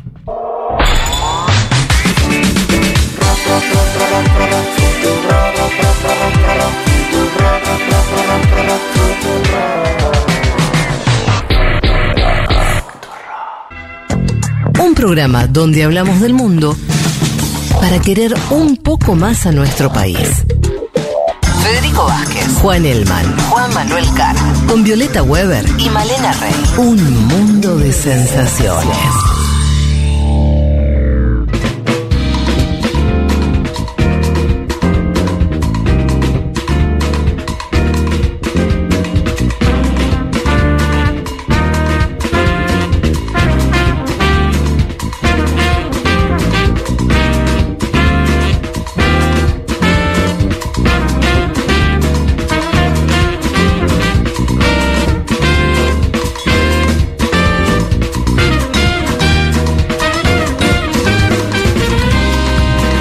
Aquí estamos. Bueno, muchos mensajes que nos llegan. Uh, um. Eh, Nora se pregunta eh, si el mismo respaldo de Estados Unidos sobre Israel y de Ucrania es una forma de derivar recursos y debilitar ambos conflictos. Bueno, eh, sí, que, Estados Unidos tenga varios conflictos abiertos siempre es un problema. Preferiría no tenerlos, pero eh, bueno, el mundo es complejo. Eh, y cuando sos el, este, la potencia hegemónica, tenés esa, esa cuestión, ese problema. Sí, se cayó la señal, preguntan algunos, sí, tuvimos un corte, unos minutitos, ya está completamente superado. Eh, bien, Eh, acá se preguntan si la actual política del Estado de Israel, creo que no puso el nombre el oyente, eh, no es la misma que empezó con el éxodo de población palestina en la formación del Estado de Israel allá por fines de los años 40. Bueno, algunos están diciendo que es una reedición de, de esa situación. Yo creo que en realidad, voy a decir algo, me, me vas a matar, creo que es más grave en algún punto. Eh, me parece que es más grave.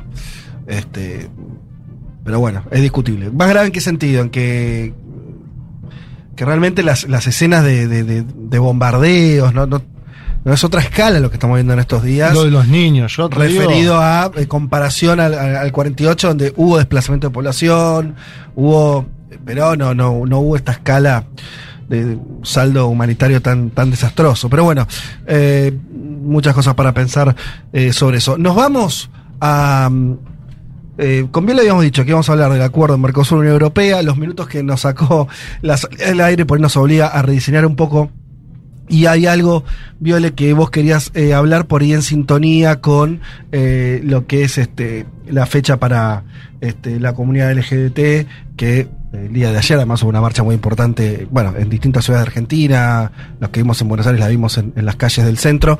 Eh, ¿Qué querías apuntar respecto a eso? Bueno, eh, en el marco de este de, la marcha a la que ayer también participé fue totalmente impresionante. Creo que el despliegue de gente es es eh, bueno muy impactante eh, emocionalmente también, además de su significado político.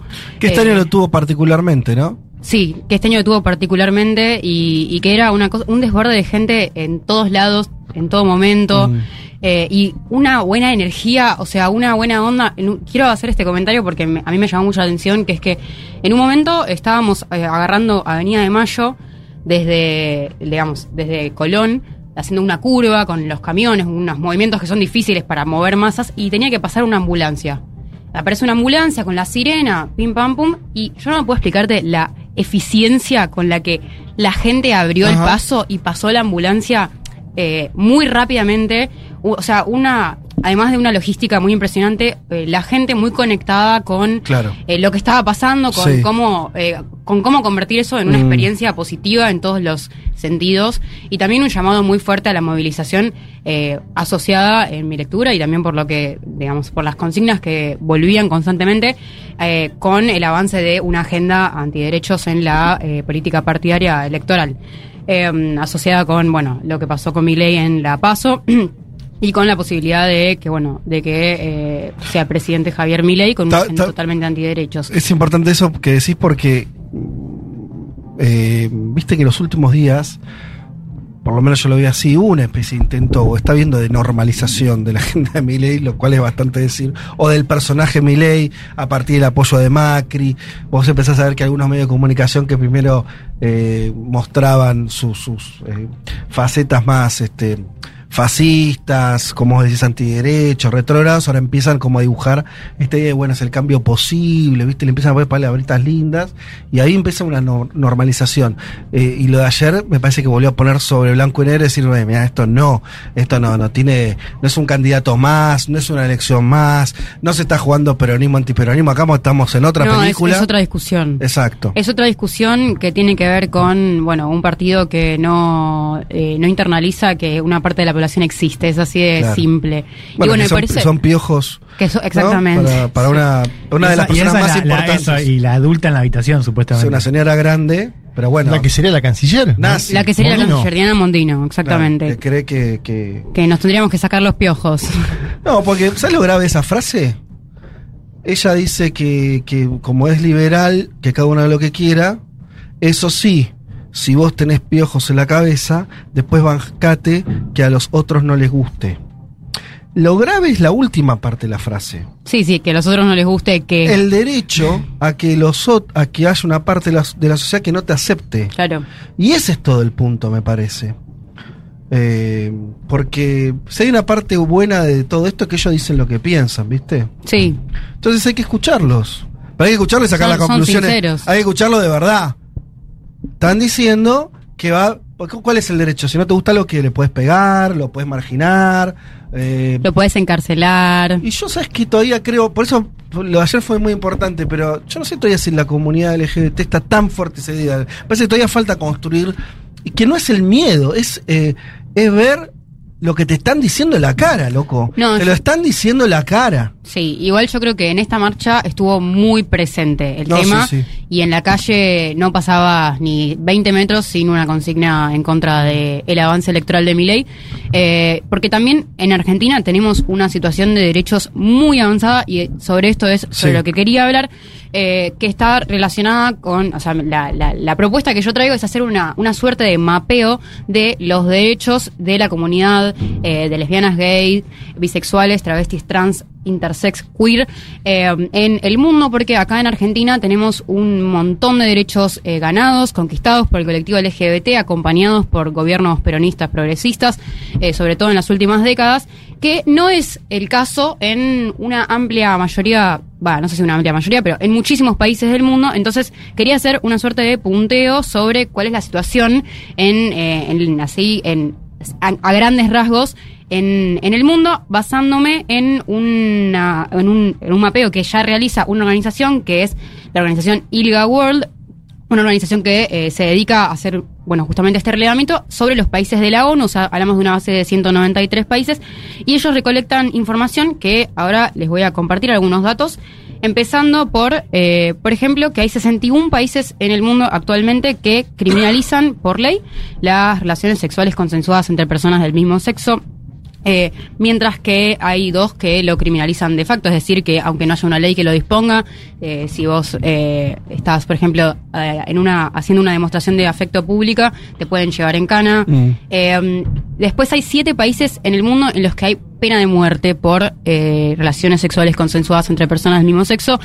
Mientras que, bueno, por otro lado, sí, hay 130 en los que no es el caso, no se criminaliza, ¿no? ¿Tenés, tenés, eh, quiénes- cuáles son esos países? Tengo, tengo, o sea, tengo más detalles sobre toda la información que voy a tener, que voy a dar, así que podemos meternos en, en cualquiera, si mi computadora no se tilda, que no sería el caso en este instante. Bueno, bueno, seguimos. Ahora sigo y ahora volvemos. Eh, bueno, después hay solo 12 países en el mundo en los cuales hay protección constitucional a la orientación sexual. Eh, de los cuales en cinco hay protección a la identidad de género y en uno solo a la expresión de género. Es decir, que eh, la, la- constitucionalmente la normativa jurídica de tu país te protege en caso de estar, eh, de, de que la, la, digamos, la, la policía o eh, en el trabajo o en, en los estudios demás te genere un problema en relación asociado a tu identidad de género. Después, hay en, ¿vieron las mal llamadas terapias de conversión? Es decir, cuando hay una persona que, como se considera de afuera, que tiene una enfermedad, por ejemplo, o que tiene un problema por su identidad de género, eh, se, se la somete a bueno, las mal llamadas terapias de conversión, que son procesos horribles, eh, y solamente en 13 países son ilegales. Lo cual es demasiado poco, alarmantemente Mirá. poco. Eh, después, Bueno, pasó hace poco el caso en Brasil de Mm. un influencer que. eh, de, una influencer que era bolsonarista y se terminó suicidando. Lo hablamos, lo tocamos Sí, en lo hablamos. en- en- hace un par de programas. eh, y que justamente había sido sometida a una de esas. eh, de esas terapias para dejar de ser eh, eh, lesbiana. Sí, ¿no? así es. Eh, sí, es que son- los casos son muy angustiantes. Cuando uno se pone a ver el detalle, realmente es, eh, bueno, están asociados con torturas psicológicas y físicas eh, y los métodos son realmente escalofriantes. Eh, así que es, eh, es llamativo que haya solamente un menos de una quincena de países que lo tienen regulado por ley. Después, eh, el matrimonio igualitario es legal solo en 34 países del mundo. O sea, si vos sos gay, no te podés casar eh, con tu pareja por, por ley en todos los países menos estos 34. O sea, tenemos 120 y pico países que no podés. Después hay otros 36 que tienen como una especie de unión civil que es diferente al matrimonio, pero que es una suerte de cuestión como legal para poder compartir bienes y demás, pero que es diferenciada a un matrimonio normal eh, heterosexual. Eh, después, sobre adopción, 35 países eh, permiten la adopción conjunta para personas, para parejas del mismo sexo, mientras que hay 36 durante, eh, en, durante no, en los cuales la adopción de uno de, se permite la adopción de uno de los dos miembros de una pareja que se sepa que está en una relación eh, homosexual. O sea, tenemos solo 60 países, eh, 70 70 países donde eh, personas eh, en pareja con eh, personas de la comunidad LGBT en pareja pueden tener hijes. Después, hay 24 países donde el reconocimiento legal del género está basado en la autopercepción, es decir, que yo puedo determinar que soy el género que soy y eh, la, lo puedo poner en mi documento, eh, mientras que hay solo 19 que incluyen marcadores de género no binarios, incluyendo la Argentina. Eh, a lo que es una, un- una de las últimas conquistas del colectivo LGBT en nuestro país.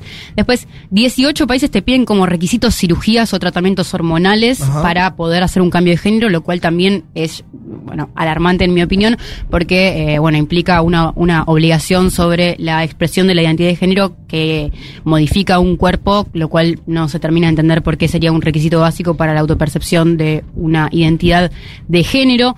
Eh, y después hay 23 países donde te dejan hacer el, el cambio de género en el DNI, pero tenés que eh, tener un diagnóstico. Así es la, esa es la palabra que se Mm. utiliza. Que también nos remonta a las concepciones de la identidad de género que la asocian con enfermedades o con eh, la conceptualización de eso como un problema, cuando no se entiende exactamente por qué debería ser un problema. Ahora, todos estos derechos que yo elegí, ahí sí ya reaccionó mi, mi computadora, así que podemos ver más detalles si, si quieren, pero son todos derechos que están garantizados en la Argentina. Eh, es obvio que siempre hay mm, eh, dificultades en la implementación de las leyes que los, que los legalizan en relación a, bueno, diferentes burocracias que capaz complican el cumplimiento de estas leyes, pero al final del día hay una legislación que eh, protege a las personas de la comunidad LGBT para que puedan ejercer sus derechos y su libertad eh, en la identidad sexual. Eh, entonces, estos derechos que nosotros tenemos acá no están garantizados en todo el mundo, como recién revisamos, pero en Argentina efectivamente es legal. Es legal ser trolo, casarte, tener hijes, ser trans, ser no binario, vivirlo en tu corporalidad como te sientas mejor. Eh, y en este sentido es legal el amor trolo, un amor por el que se lucha un amor por el que se llora, un amor que existe y que existió siempre y que por eso ahora es nuestro deber proteger esos derechos, no dar ni un paso atrás y eh, no permitir el avance de derechas electorales que nos eh, pasen por arriba, que nos busquen invisibilizar nuevamente. Y en este sentido, bueno, no... mm, eh, no votar antiderechos y, y tener en mente algo que eh, siempre, siempre nos gusta remarcar, que tiene que ver con que eh, esto, todo este conjunto de, de- de- de libertades que tenemos nosotros y que no están garantizadas en el resto del mundo hacen a Argentina también el mejor país del mundo y es con eso también quería un poco cerrar porque, porque bueno, me parece que es, esa es la alegría que festejamos ayer en la marcha. Bueno, Viole, muy lindo lo que acabas de decir, mucho para pensar también. No está tallado en piedra esto, ¿no? Siempre lo decimos sobre derechos humanos también. De hecho, Claro. estamos en un festival de derechos humanos. Eh, hay países donde se avanzó en conquistas y luego se retrocedió. Digo, en Estados Unidos con el tema del aborto lo vimos Claro. durante el trampismo y sus esquirlas, ¿no? Eh, me da la sensación de que hay que pensar bien eh, la, la cuestión político-electoral en la Argentina porque la candidata a vicepresidenta de Javier Milei se lo dijo a Novarecio, que ella no creía. Te lo están diciendo re claro. Por eso, en se lo todos dijo- los idiomas. Te lo van a, eh, falta que te lo den en francés, en alemán. Te lo están explicando. Te lo están diciendo, mirá, esto no nos gusta, esto está mal, te lo dicen. Eh, eh, yo creo que eso es muy. Eso que marcás es muy central. Sí, y no, que hay hay- que- no está oculto. No está, no es una, no es la, es más, no es campaña del miedo. Es Te lo dicen en la cara. ¿Podés escuchar lo que te están diciendo? Porque te lo están diciendo. Es campaña de verdad, mira, te voy a mostrar que de verdad piensan esto. Claro, y, y- y- y obviamente que esto puede ser extrapolado a otras agendas. Estamos hablando ahora la de, de derechos respecto a la identidad, la identidad sexual y demás, y hablar en, eh, en- en otras cuestiones, pero sin salirme del tema, parece que, que- que hay que aprovechar en esos términos esa, esa transparencia eh, en, en el discurso. Nos vamos a escuchar un poquito de música, ¿sí? Todavía no era del festival, que igual me dijeron que ya están eh, a punto de abrir las puertas, o sea que ya Pues pueden ya ir ingresando. abrió. ¿Ya abrió? Bien, bien, bien. Ahí van ingresando los primeros. Sí, ah, sí, a las los dos entusiastas. habría, tenemos, claro, los que llegan primero Y sí, siempre. por ahí ya se viene a tomar una birrita, a comer algo, eh, en un día todavía muy lindo. Ahora un poquito más eh, con alguna nube, pero un día de calor, divino, primaveral total. Eh, vamos a escuchar a El Mató haciendo moderato y ya venimos.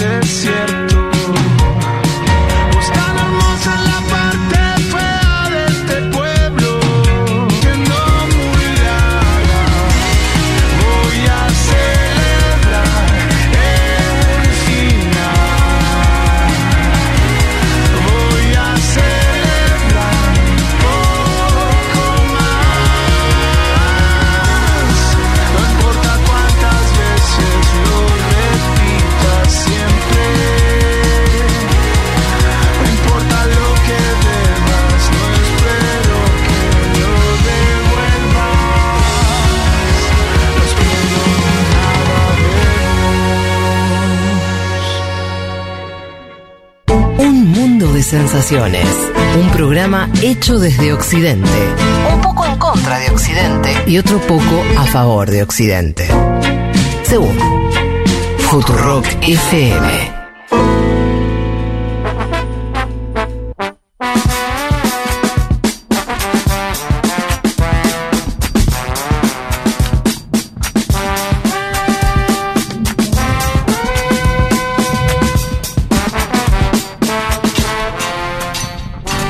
Aquí estamos en el camión de transmisión del Festival Imparable. Estamos eh, ya dos horitas de programa.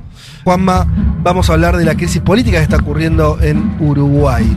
Eh, escándalo, dijimos la palabra esta que no nos gusta, pero a veces en algunos temas le cuadra, ¿no? En este me parece que sí. Y yo le estoy a arrancar con esto, porque mi memoria dice que no es el primer escándalo de este tipo que tiene el gobierno de la calle Pou. Ya vino otra con una cuestión turbia ligada a la otorgación de pasaportes y demás. ¿Por qué le pasa esto a Uruguay? Aquel fue el caso Astesiano, el que vos eh, mencionás, y ahora estamos hablando del caso Sebastián Marcet, que, a diferencia del caso Astesiano, concluye con no concluye. Esto está pasando, la crisis está en curso, pero ya tiene cuatro bajas de primer nivel en el gobierno de Luis Lacalle Pou. La Cosa que no había pasado con el otro, ¿no? Escándalo. No, este no. ya impactó mucho más Y fuerte. primero se va el canciller Bustillo, algo de eso comentábamos el día viernes con eh, Julia Mengolini, y ahora vamos a comentar la salida del ministro del Interior, Luis Alberto Heber, del Partido Nacional, del viceministro de esa cartera, Guillermo Maciel, y del asesor presidencial, un publicista, la Fluf de apellido, desconocido hasta hace poco tiempo en el Uruguay, pero que empiezan a encuadrar una crisis muy importante que tomó por sorpresa esta semana la filtración de audios que se conoció públicamente, que es parte de una declaración de la ex vicecanciller, Carolina H. Esa es la que ventila todo. Carolina H está judicializada y salió a mostrar audios que tenía de Ah. conversaciones con Bustillo, el canciller. Bien. Carolina H había grabado conversaciones donde Bustillo, en torno a la- al otorgamiento de este pasaporte, le decía: Vos perdés el celular. ¿Cómo? Sí, sí, vos perdés el celular. Para, esto se le decía a la vice al canciller. No, no, el canciller Ah, ¿a le decía a su vicecanciller, ella tenía información Bien. Sobre esta causa, le decía, mirá, el que se tiene que mandar al frente de esto es Maciel, que es el vice, era el viceministro hasta ahora del Interior, porque qué, quien otorga el pasaporte del narcotraficante Sebastián Marcet, un hombre muy importante del mundo narco en América Latina, que sigue prófugo en Bolivia actualmente, fue el Ministerio del Interior. Sucede que hubo conversaciones entre el Ministerio del Interior y en la cartera de internacionales porque este hombre estaba en los Emiratos Árabes Unidos. Y además hay un encuentro entre todas estas personalidades en la sede de gobierno de Uruguay, donde en apariencia también participó Luis Lacalle Pou. Bueno, por eso digo que llega. Ah, eso sería. Bueno, la calle lo que dijo. Ayer lo que dijo la calle es que él pasó a saludar. Dos minutos. ¿Viste como cuando vas a una fiesta que a veces pasás a saludar y te quedas. Sí, claro, estaba buena y me. Mira, no iba a venir. Uno- no iba a venir, pero la verdad. ¿Viste? Hay un meme que es una cerveza, Sí. 6 AM Sí, amaneciendo sí, en claro. otro pueblo. Como la de Olivos. Claro, Va- claro. vamos a escuchar primero el audio filtrado, Dale. que es la conversación entre Bustillo y H. H es la que lleva el tema, obviamente. Entre el canciller y la vice. Sí, sí. Ese audio vamos a escuchar primero. Escúchalo, a ver. Dale. Que se mande al frente Maciel. Vos perdés el celular. Estoy imaginando, viste, escenarios que la verdad que no conozco, honestamente no conozco, pero este, yo qué sé, en diciembre, enero pues, se te perdió el celular. Pero ahora vamos sorteando, hay que ir sorteando, viste, todo paso a paso. Maciel tiene los mismos WhatsApp que yo. Eh, ¿Quién mata? No, Maciel, Ah. Tiene los mismos WhatsApp, sí, claro. claro. Pero bueno. Pero, ta- y- pero yo no creo que Maciel sea tan tarado de, de blanquearlos. Yo no puedo creer. Sería, sería un, se pegaría un tiro en el pie. Sí, claro, pero a mí, eh, cuando se sepa la investigación. Maciel no, no, Maciel no zafa, mandándote al frente a vos, no zafa. No, pero el Porque tema la que. responsabilidad primaria, de, el- los únicos que podían detener la emisión del pasaporte o no, es el Ministerio del Interior. Bueno, ahí, estaba Bustillo hablando con H diciéndole. El audio es lapidario. Vos boludo, perdés el celular. Viste que hay audios que son como más. Decís, che, esto por ahí está medio editado. Por ahí-. O, o- o medio así, como rare- raro. Acá además son dos figuras públicas. Sí. Porque eso también le da un carácter como inapelable, ¿no? La- Conocer las voces. Ella igual bastante cuidada, porque era además quien estaba, Ella estaba gra- grabando. la conversación. Claro, ella- El otro entró como un show. Bustillo decía, en diciembre o enero se te perdió el celular, ahora vamos sorteando, dice, ahora vamos sorteando paso a paso. Y nombran a otro ministro. Nombran a Maciel, que era el viceministro del Interior, que obviamente es el que está más pegado en términos de el otorgamiento. O sea, pasaporte. a ver si entiendo la trama más política o micropolítica. Dale. Estos dos que escuchamos son de Cancillería. Sí, señor. Pero el, pero el, el pedido, o sea, el- la gestión ¿Quién del pasaporte, pasaporte? es Ministerio Interior. Sí. Esto la están ligando por comerse los mensajes, por, por ser el, el brazo ejecutivo. Pero que ellos tuvieron una El conversación. vínculo con el narcotraficante. A, a H le preguntaron si lo conocía o no al narcotraficante, si tenían información. Desde el Ministerio del Interior preguntaron Sí. a la Cancillería si tenían información o no. Y el gran tema es este, ¿no? Que, que no había gran información. Cuando ya era de público conocimiento el caso Marcet, involucrado además en el asesinato de un fiscal colombiano. ¿Quién es Marcet? Vos dijiste es alguien muy importante del narcotráfico de la región. Sí, un narcotraficante que estuvo preso en Emiratos Árabes Unidos con un pasaporte paraguayo Ajá. y que en ese momento No es paraguayo el hombre. es uruguayo. Ah, Marcet es uruguayo. Tenía un pasaporte paraguayo falso. ¿Sí? Sí. Y no pudo salir de Emiratos Árabes Unidos y estuvo detenido en Emiratos Árabes Unidos. En ese momento él empieza un pedido hacia Uruguay para que le den un Ah. pasaporte. Que Y es ese- como darle un salvoconducto para poder salir de ahí. Y ese pedido se transmita de forma express. En 48 horas aparece el pasaporte. Claro. Entonces, la duda Una que en Uruguay, claro. si no hubo una decisión política de parte de altísimas esferas gubernamentales, tanto del Ministerio del Interior como de la Cancillería, incluido el presidente de la Nación. Yo me pregunto, pues la sociedad uruguaya es una sociedad que no está acostumbrada, o no lo estaba a este tipo de. Era medio.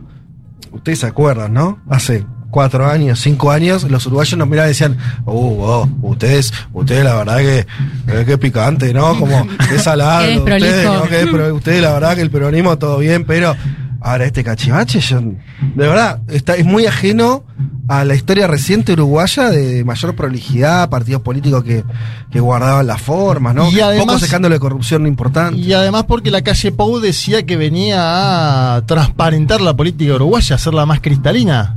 Bueno, me Sí, parece que... Me gustó que se hablaba de una crisis institucional y el Frente Amplio dijo, no, No, claro, es de nosotros no. ustedes, es la derecha, no Está somos, bien no- eso. no somos todos. Sí, pero pará porque ahí me abrís una puerta interesante. A ver.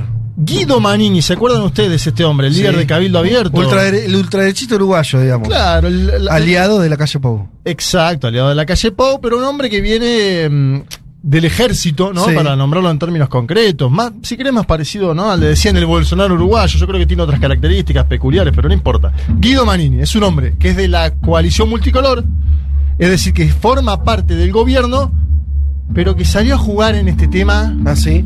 Te digo que salió a jugar, no sé si no más que el Frente Amplio, ¿eh? Guido Manini. Porque en el medio también hay, el año que viene habrá elecciones. Claro, ya están, se están yendo. No sé, porque también acá Manini lo que quiere es que es negociar mejores condiciones dentro de la coalición multicolor y que su lista vote mejor, ¿sí? Y vos decís, Juan, eh, que se están yendo porque el- los pronósticos es que le va a ir mal a la calle Pou en, en- en las próximas elecciones a priori. Es un gobierno que está mal, tío, mala imagen. Yo igual lo, lo que digo es que de pronto, eh, por lo pronto, mejor dicho, la calle Pou no puede elegir. Claro. Entonces, puede. igual sería otro gobierno, digo, Está otro bien. presidente. Sí, Está pero bien. uno podría imaginar que la coalición multicolor, erosionando un poco las asperezas que tienen sus miembros, podría llegar a un nuevo mandato, o sea con Álvaro Delgado, quien sea, o al menos a disputarlo. Yo creo que hoy tiene Sí. más las de ganar si me decís el Frente Amplio. Si yo tuviera que apostar hoy, apostaría al Frente Amplio. Sobre todo hablando esto de las alternancias que mencionaba García Linera, te la tomo y te digo, Así que nadie la está rompiendo en, el en los gobiernos. y más cuando te estallan tantos escándalos seguidos. Acuérdense que yo les conté un caso de abuso sexual infantil ligado a una personalidad Sí, que era un nada, senador. Penadez también del Partido Nacional. Son todas bombas adentro del Partido Nacional. Le hubiera pasado esto al Frente Amplio, viste como en Argentina se dice, viste, Eh, le hubiera pasado al peronismo eh, lo que pasó, lo que le pasó a otras fuerzas políticas y, y queda destruido. Pero el Frente Amplio tuvo que entregar a un vicepresidente Sendic que había hecho unas compras corporativas, ¿vos te acordás? Una campera ese Bueno, por eso. Había, comp- había hecho compras corporativas con una tarjeta de, pres- de vicepresidencia Sí. y lo tuvo que sacar. Sí. Este caso es 10 veces más grave, me da Ah, la claro. sensación, ¿no? Digo, también para evaluar un poco Sí, sí. la coyuntura. Vamos a escuchar al señor Guido Manini, líder de Cabildo Abierto, porque él dice, ¿qué pasó? ¿Por qué se le dio un pasaporte a Marcet de forma tan expresa? A ver, escuchamos a Guido Manini. Lo central es por qué se le da a Marcet un pasaporte en forma tan rápida como no se, como no es común ver. ¿Por qué se pretende ocultar cierta información que hay que entregarle a la justicia? ¿Por qué se convoca a metros de la oficina del presidente una reunión y por qué participa en eso el, digamos el- el asesor en imagen y en publicidad del presidente a metros de la oficina del presidente? Yo creo que son todas preguntas que se hacen cualquier ciudadano hoy en el Uruguay que nosotros también nos hacemos. Yo esperé ayer alguna llamada del presidente para darme alguna explicación adicional a lo que estaba en la prensa.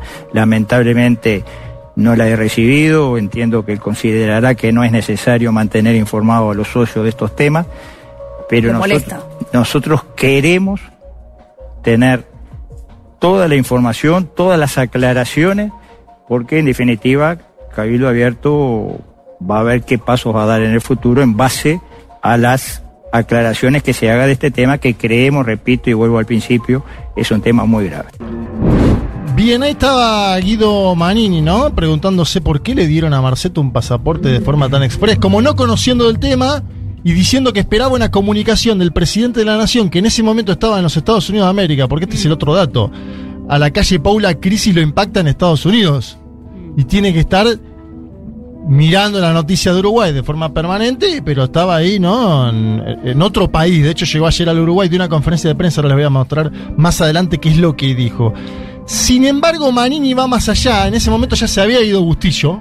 Y Manini, miembro de la coalición multicolor, dice: Acá faltan varias cabezas más, muchachos, porque tenemos que dar una demostración de verdad de lo que sucedió. Vamos a escucharlo porque, en base a estos testimonios, y seguramente del Frente Amplio también, que tenemos el audio, se tomó la decisión de la calle Pau de cortar todas las cabezas. Ajá, claro. Que es fuerte, porque la calle Pau tiene un argumento medio extraño, que es, ellos no tienen nada que ver en lo legal, Sí. pero que se, que se quieren ir y bueno, se los voy a aceptar. Si, si no tienen nada que ver en lo legal, ¿por qué los sacas a todos? ¿No? Bueno, hay una evaluación política ahí de que el golpe es fuerte y le conviene en vez, en vez entregar- de sostener. Siempre, viste, lo- los presidentes tienen ese dilema, ¿no? ¿Sostengo o entrego? Pero tuvo que entregar a cuatro propios propios. Cuatro. ¿eh? Y propios propios. Es mucho. ¿Cuatro fila. ministros? No, ministro y viceministro. Ministro y vice, pero. O sea, descabezó Interior y Cancillería. Son de él, ¿eh? Son de él. Y ahora tuvo que dejar interinos que además algunos de ellos estuvieron incluso en este mismo encuentro que le decía, por lo cual también se producen eh, discusiones. Escuchamos el segundo audio de el ex jefe del ejército uruguayo Guido Manini. A ver.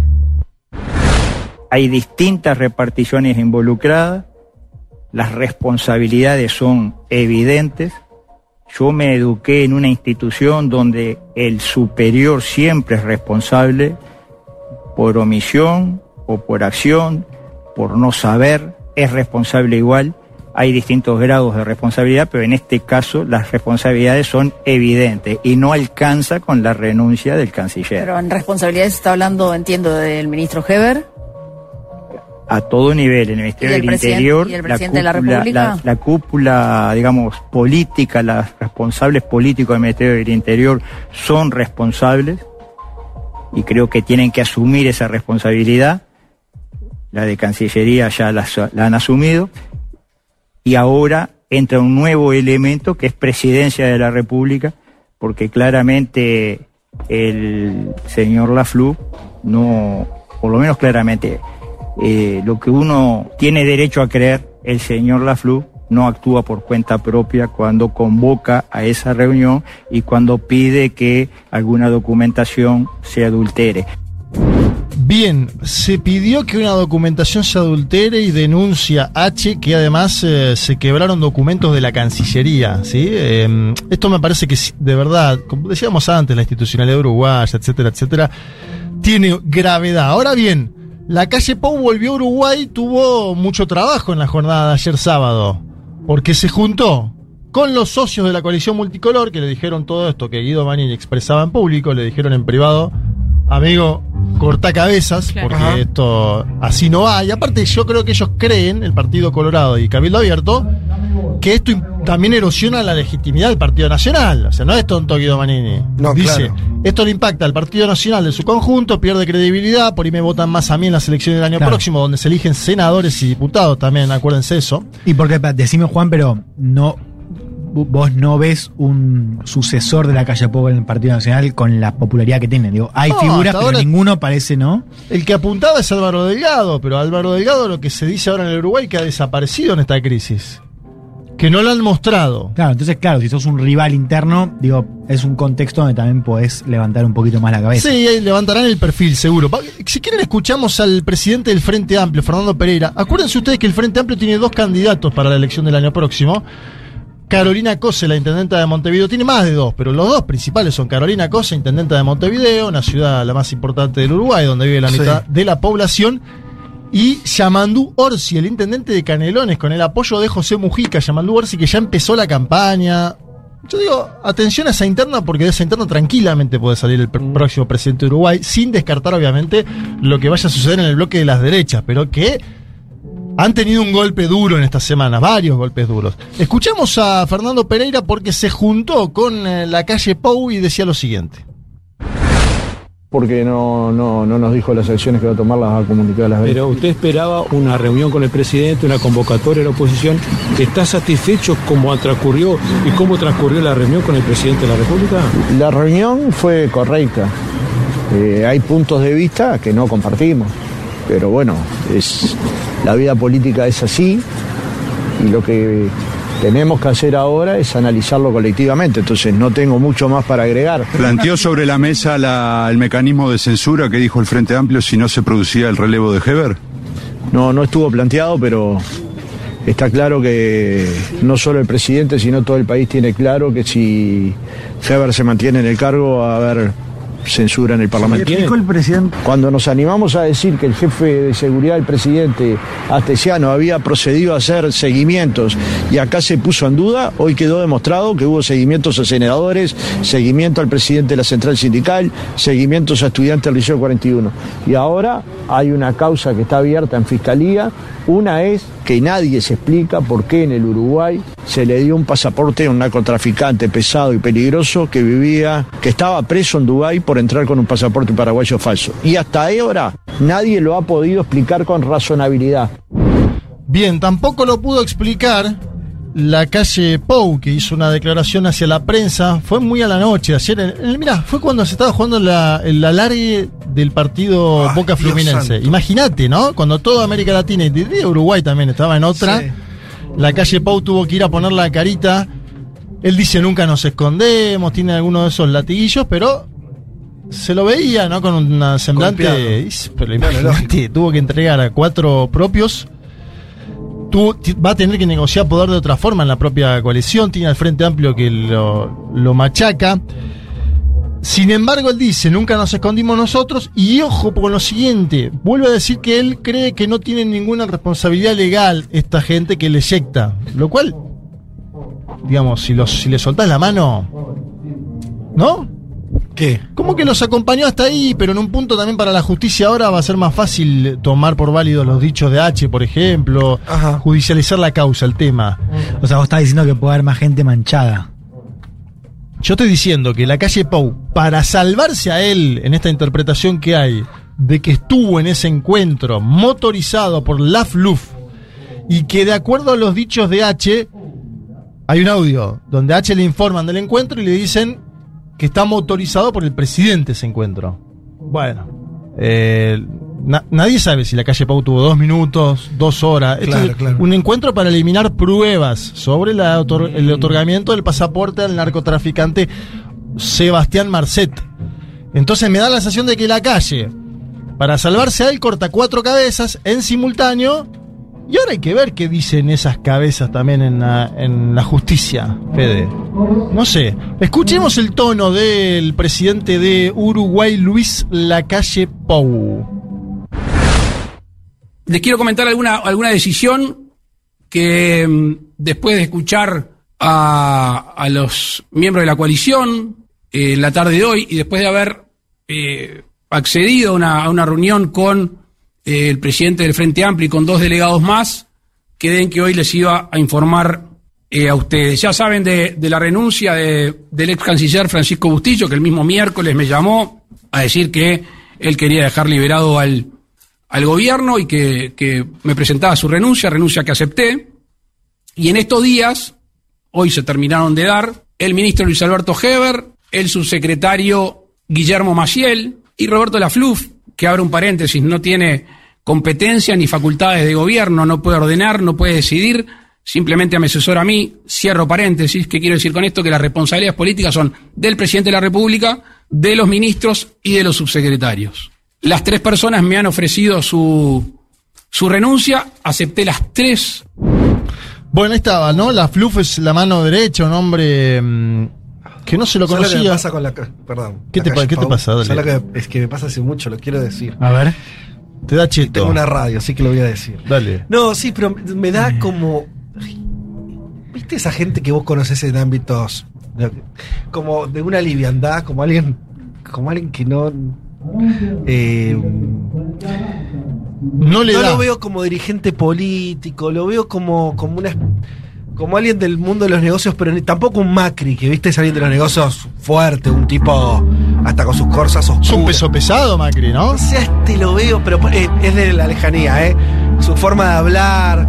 Vos decís esa cosa cheta, pero no es solo eso, sino es como, como si no hubiera, como de una dimensión, un poco espesor. Algo así me pasa, pero no sé si es así. No, que me dicen transmite. que es una bestia. Ah, bueno, bueno, por eso. Que Sí, nada sí. que ver. No, no, es un no. killer. Hace poco estuve con un uruguayo que. Ya me, te- quiero hablar uruguayo, ¿viste? Como Sí, yo uruguayo tengo un amigo que- uruguayo. No, que. Juan Paluna se llama. eh, politólogo súper lúcido. Que me- su, su tesis de maestría, doctorado, era con cuadros de la política y lo entrevistó cuando era muy pibe. Y me dijo, hace poco lo, lo vi en Chile, me dijo: ese tipo ya a los veintipico era una. Se notaba que era una bestia. O sea, ¿no? él, él es de cuna política toda la sí, vida. claro, claro. Eh, Eso ya te da un plafón, me parece importante. Obviamente lo de la liviandad, qué sé yo, lo tienen otras cuestiones, parece que es un hombre que le gusta demasiado el, el ocio, si querés, ¿no? Que Ah, no, ¿sí? no es un Sergio Massa que está 24 por 7, vos Sí. lo ves. Un hombre que cuando puede ir a surfear va a surfear, que cuando puede ir a ver espectáculo va a ver espectáculo. Con esto no lo menosprecio ni nada, estoy marcando una característica Sí, personal del sí. hombre. ¿no? Bueno, es el presidente de. Uruguay también. Es verdad, es, ver- es- es- es verdad que es un país que no tenía este tipo de bombitas No, no era un quilombo todo el tiempo. y ahora creo que las tiene, ¿no? Yo digo, el hombre hasta ahora tenía una aceptación cercana al 50%. Habrá que ver cómo le impacta esto en las, eh, en las encuestas y sobre todo a su sucesor, que imagino puede ser Álvaro Delgado, ¿no? Eh, hombre del propio gobierno uruguayo. Vuelvo a mencionarlo, el Frente Amplio se juega una parada importante el año que viene, ¿no? Imaginémonos un escenario, hago una hipótesis. Sergio Massa gana en Argentina, puede ser posible hoy.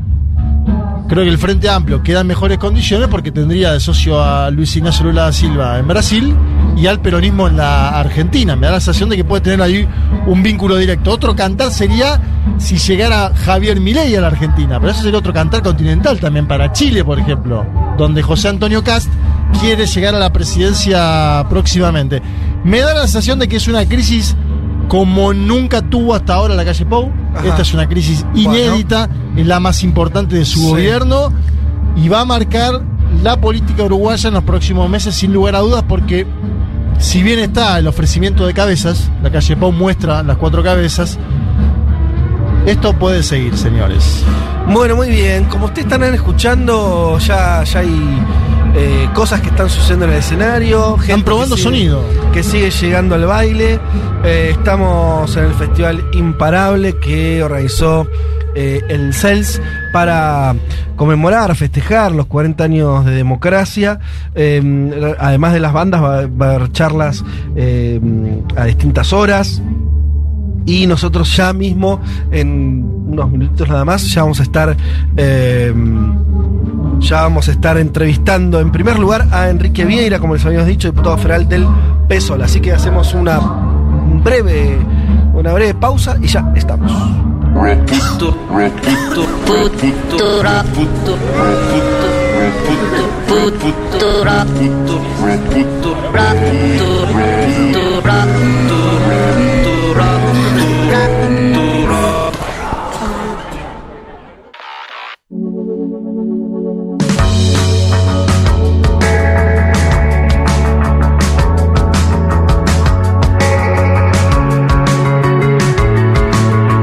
Estamos de vuelta eh, y ya nos metemos en lo que fue la promesa del inicio de este programa, que es empezar a hibridar, podríamos decir, el final de Un Mundo de Sensaciones con el inicio de este festival imparable que estamos transmitiendo eh, desde el camión de la radio, que está puesto además en el predio eh, donde se está llevando adelante el, el festival para los que se quieran eh, acercar. En realidad esto funcionaba con, con una entrada que había que, que retirar, pero bueno, ya estamos viendo que se están acercando al predio de Malvinas Argentinas, acá en el barrio de Paternal.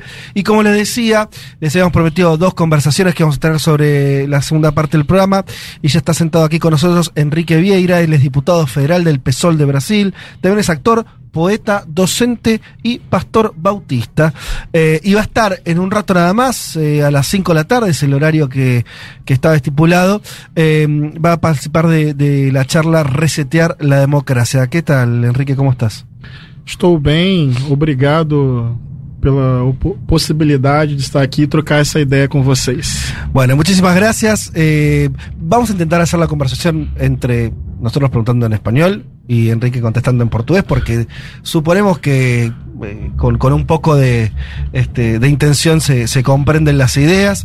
Me estaba acordando en esta Voces del PSOL, en, esta, en, en nuestro programa estuvo en su momento eh, Guillermo Boulos entrevistado hace ya tres años. Sí, cuatro. Cuatro. diría, sí. Estaba no sé si Bolsonaro había ganado o estaba ahí. No, ya uno se pierde la coyuntura, pero bueno, eh, lo que sí me acuerdo de esa entrevista que me impactó mucho es que había una sensación de mucho temor por el triunfo de la ultraderecha y, y Boulos no- nos contaba, ¿no? Como, como una idea de, de, bueno, no sabemos qué, qué costo va a tener atravesar esa experiencia. Quiero arrancar por ahí, porque la Argentina está viendo un proceso electoral Ojalá no sea, no repitamos la película, pero tal vez eh, estemos en las puertas de tener que atravesar una experiencia similar. ¿Qué es lo primero que se te ocurre para decirle a los argentinos, a las argentinas, de esa experiencia bolsonarista de estos años? Eu posso dizer para vocês, irmãos e irmãs da Argentina, que é uma experiência devastadora, destruidora, não é qualquer coisa. Não fica só no campo da palavra, Uhum. do símbolo, o que já seria grave. Mas são políticas públicas devastadoras para indígenas, para mulheres, para o povo negro, para trabalhadores e trabalhadoras, uma política negacionista com relação à pandemia. Alguns estudos falam que poderia ter morrido pelo menos menos 300 mil pessoas no Brasil. Então, no fundo, é um custo humanitário. Nós perdemos concretamente vidas por conta de uma política criminosa no contexto da pandemia. Fora o avanço da mineração, do extrativismo, da violência contra povos indígenas, a devastação ambiental, a perseguição a jornalistas, ativistas ambientais, professores e artistas. Então, eu posso dizer a vocês que não é qualquer coisa. Es é solo muito un grave. gobierno de derecha, Não. es algo más que eso. Não, não, não, não. Eu estou como deputado e lá eu faço questão didaticamente de chamar esse campo político de extrema direita. Dentro de uma democracia contemporânea, cabe à direita. Fazemos um bom debate de ideias. Não sou de direita. Extrema direita é outra gramática, outra linguagem. É política, é o ódio elevado à categoria de política institucional. ¿Podrías precisar, acabas de decir, odio elevado a la, ca- a- a la categoría de política de Estado? Exato. Eh, ¿Y en qué, lo, qué, qué medidas, hablaste de la pandemia, que fue una situación muy traumática, que, que usted los encuentra en medio del gobierno de Bolsonaro, pero por ahí más allá de la pandemia, ¿qué, qué políticas concretas, sobre todo, ¿sabes qué? Hasta diría, por eso me acordaba eso de, de, de, de Boulos, ustedes se sorprendieron de la virulencia, de, la, de lo extremo de esa derecha. ¿En qué, ¿En qué se plasmó eso, no? Como de, de decir, no puedo creer lo que está ocurriendo. Outros exemplos? O governo Bolsonaro criou o que nós chamamos de gabinete do ódio. Dentro da secretaria da presidência da República Uhum. foi montado um grupo que fazia movimentação das redes sociais com dinheiro público, assessores parlamentares e assessores de Bolsonaro utilizando robôs e massificando, massificando mesmo, ataques ao, à Suprema Corte, ataques à imprensa, informações falsas sobre a pandemia e perseguição a opositores políticos. Mas eu não estou falando de uma postagem de uma pessoa em casa. Não, não, Eu não. estou falando de uma estrutura Sim. de massificação de política de ódio e desinformação que partia da Secretaria da Presidência da República. Outro elemento foi a liberação e o estímulo à compra de armas e munições, o que favoreceu e muito o crescimento de organizações criminosas e milícias no Brasil, que são organizações criminosas dentro das forças de segurança pública. E Bolsonaro incentivou isso, cresceu muito o número de armas e munições compradas legalmente no Brasil. E por fim, a política agrária. Ele desmontou a estrutura de fiscalização. Então a mineração e o extrativismo avançaram de forma violenta contra camponeses, sem terras e indígenas. E tudo isso com alto grau de letalidade. Me quedo con lo de las armas un segundo porque es algo que en Argentina también se está discutiendo. ¿Cómo fue ese proceso? Porque eh, vos marcaste algo. Hubo modificación de, de la ley existente. Yo recuerdo que Lula quería eh, restringir, no lo, lo había logrado. Había no como una mayoría social en Brasil que, que, que- que elige eso. Bolsonaro, ¿cómo, ¿de qué manera lo incentivó? Yo tengo un recuerdo de unos videos que aparecieron en Argentina donde como que se propagaban los lugares, no sé cómo se dice en Brasil, los lugares Clube de de tiro, tiro, club clube de de tiro. tiros. Os CACs. Ajá. Y So- que al mismo tiempo eran como lugares también de, de- de difusión de ideas políticas, no era solamente de práctica de tiro. Sim. É, você pergunta objetivamente o que ele fez? Sim. Ele, ele diminuiu o requisito para que um cidadão comum possa comprar a arma. Facilitou muito, a Claro. burocracia diminuiu. O número de armas que cada indivíduo podia ter aumentou. O número de munições aumentou. O tipo de arma, armas mais pesadas, facilitou. Então foram regras objetivas de flexibilização ao acesso de cidadãos e cidadãs a armas de fogo. E os números comprovaram que cresceu significativamente. E várias pesquisas no Brasil apontam que sempre que o mercado legal de armas cresce, o mercado ilegal Também, cresce claro. também. Por desvio, por Claro. roubo e até por corrupção Claro. dentro das forças de segurança. Então, O sea, terminó siendo una política a favor también, por ejemplo, de Do crime. grupos Do paramilitares, crime. narcotráfico. tem uma pesquisa de uma universidade federal dizendo que as facções do narcotráfico mudaram a estratégia. Deixaram de buscar armas nas fronteiras, esperando a arma circular no Brasil Claro. para fazer o, Era muito o mais fácil. roubo. É mais rentável para a organização criminosa. A política de Bolsonaro. Fora, acho importante vocês saberem disso, aumentou e muito o número de feminicídio. Ajá.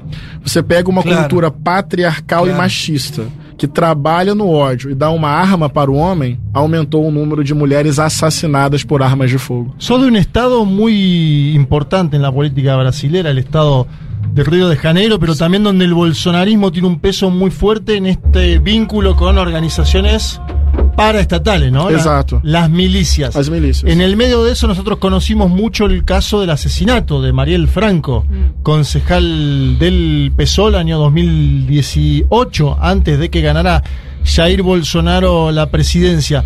Durante la presidencia de Bolsonaro, ¿se intensificó la- el, el accionar de las milicias en tu estado? ¿Cómo fue?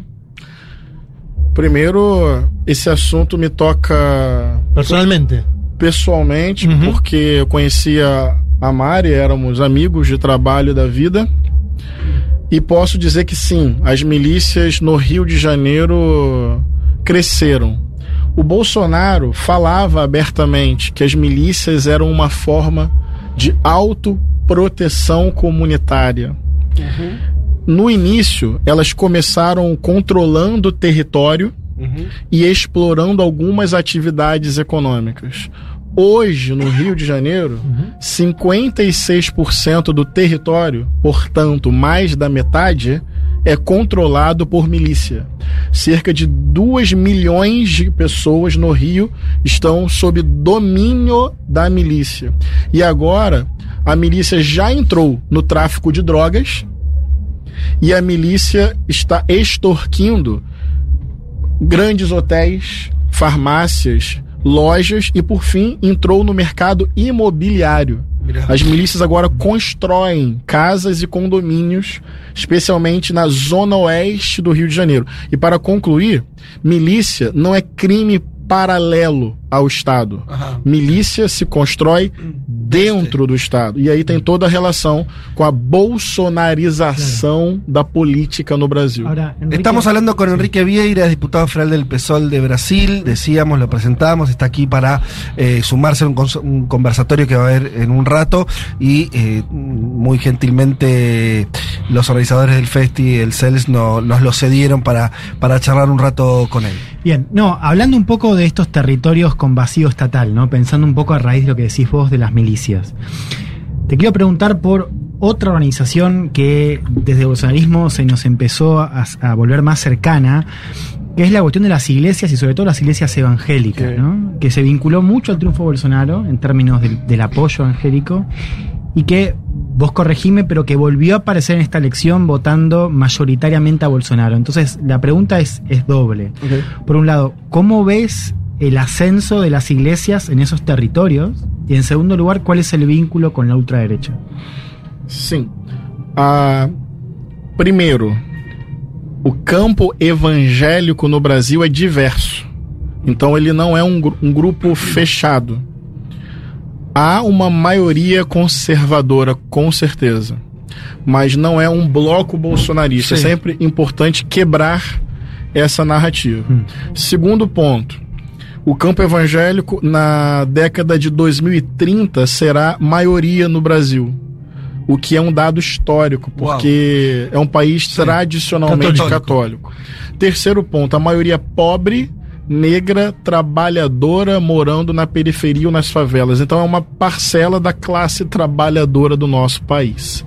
Dito isso, é verdade as igrejas têm forte trabalho nos territórios. Imagina o seguinte: uma pessoa esquecida pela sociedade, massacrada pela polícia, ganha pouco, vive mal, ninguém se importa com ela.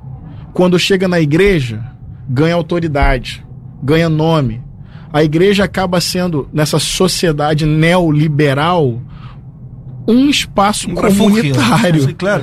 para muita gente. Sim. a verdade é essa. E daí o bolsonarismo viu isso.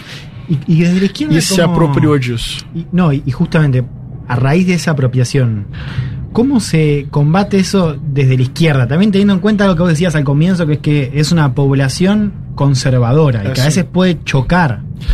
Pois é, é, a, a raiz dessa relação, eu sou pastor, eu sou discípulo de Jesus, sou da teologia da libertação, opção pelos pobres, pelos direitos humanos e na luta anticapitalista. Mas eu reconheço que o cristianismo hegemônico ele foi e é colonizador, patriarcal, cis heteronormativo contra a diversidade sexual e de. Ou, ou- ou seja, O bolsonarismo captou esse sentimento conservador do cristianismo que existe. Só que elevou isso. Entendeu? Não há outra forma de combater isso, na minha opinião, falando do meu país, Sim, sim. sem dialogar com a subjetividade religiosa. O discurso antirreligioso favorece a extrema-direita. Então, a agenda dos direitos humanos, da justiça social, da esquerda, precisará de repertório religioso, leitura popular da Bíblia, disputar a ideia de quem foi e quem é Jesus Cristo. É isso, porque é a linguagem do nosso povo trabalhador em sua maioria. Então não tem como quebrar esse vínculo indo para uma lógica religião é de vocês.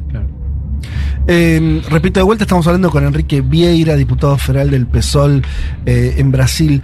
Eh, contanos un poco cómo estás viendo el inicio de este gobierno de Lula, que es un gobierno muy especial, porque es un gobierno de un frente muy amplio, casi en Argentina ahora el candidato del peronismo, Sergio Massa, está hablando de unidad nacional. Y yo no sé si está tan lejano, con otras palabras, eh, al, intento de Lula, ¿no? O- no al intento, a, a lo que efectivamente hizo Lula de juntarse incluso con sus adversarios políticos tradicionales en pos de derrotar a Bolsonaro. Eso ya ocurrió, un triunfo ajustado, pero triunfo al fin, llegó al gobierno.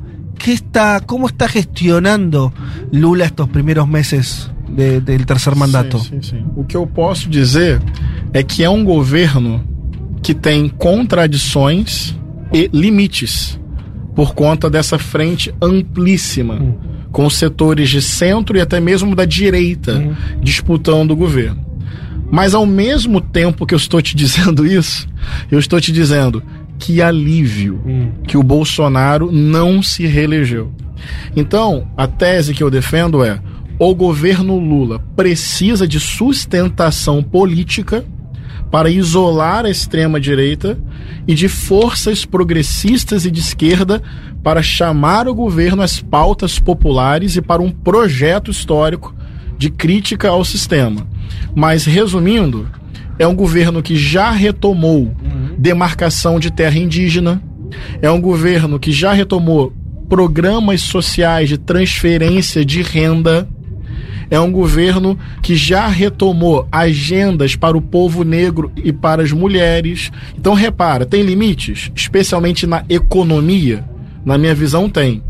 Mas olha, se não fosse essa construção, para mim, momentânea, nós teríamos perdido para Bolsonaro e estaríamos numa situação desoladora. O que não dá é para se contentar.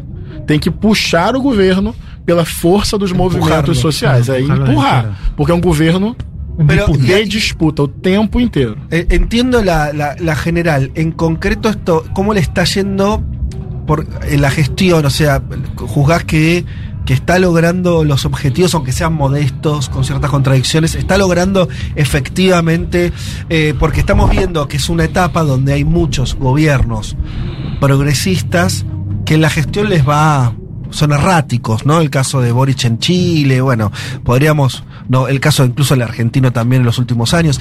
En ese caso, Lula, vos ves que aún con esas limitaciones hay un avance? transferência de renda e diminuição da pobreza.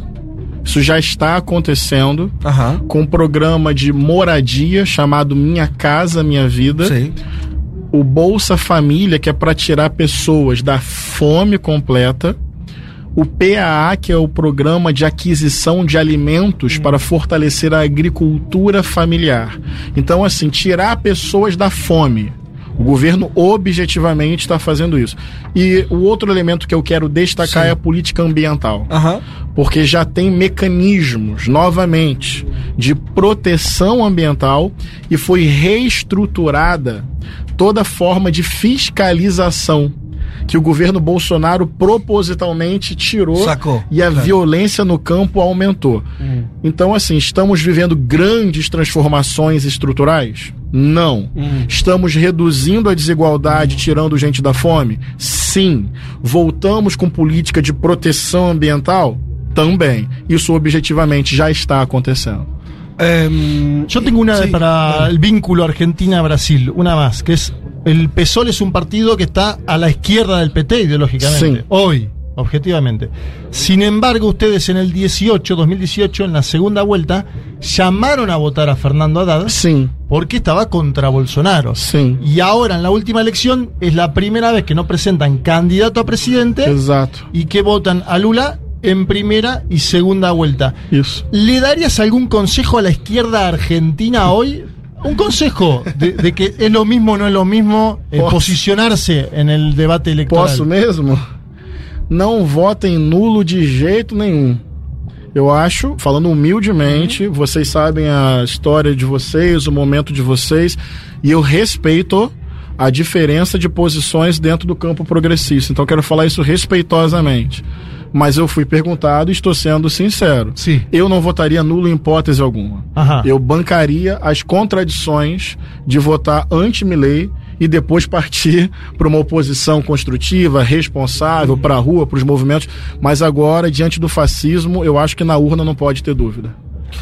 Muy claro, Enrique Vieira. Eh, yo también tenía al- alguna ahí que, eh, que tenía que ver con, con retomar algo que, que habías hablado respecto de, de, de la violencia. Eh, creo que fuiste muy claro en esta idea de decir, eh, cuidado que las experiencias al estilo de Bolsonaro, podría ser Mireille acá, no es un gobierno más, es otra cosa, hablaste de otro lenguaje.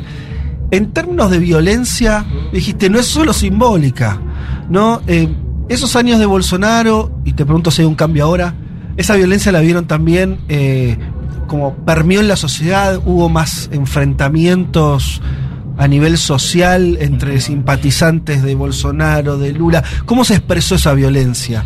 Porque Brasil no era un país violento en términos políticos. É, olha, praticamente. Olha, não, não todos, mas vou dar um exemplo objetivo disso. Eu ando com carro blindado. Ajá. Eu, no, no Rio de Janeiro, eu tenho Sim. que andar. Sim, sim. Há 10 anos atrás, os nossos parlamentares não tinham que fazer isso. Uhum. Então a violência política aumentou significativamente. Perdón por si no se entendió. Vos andas con auto blindado dentro de tu propia ciudad. Exato, ameaça.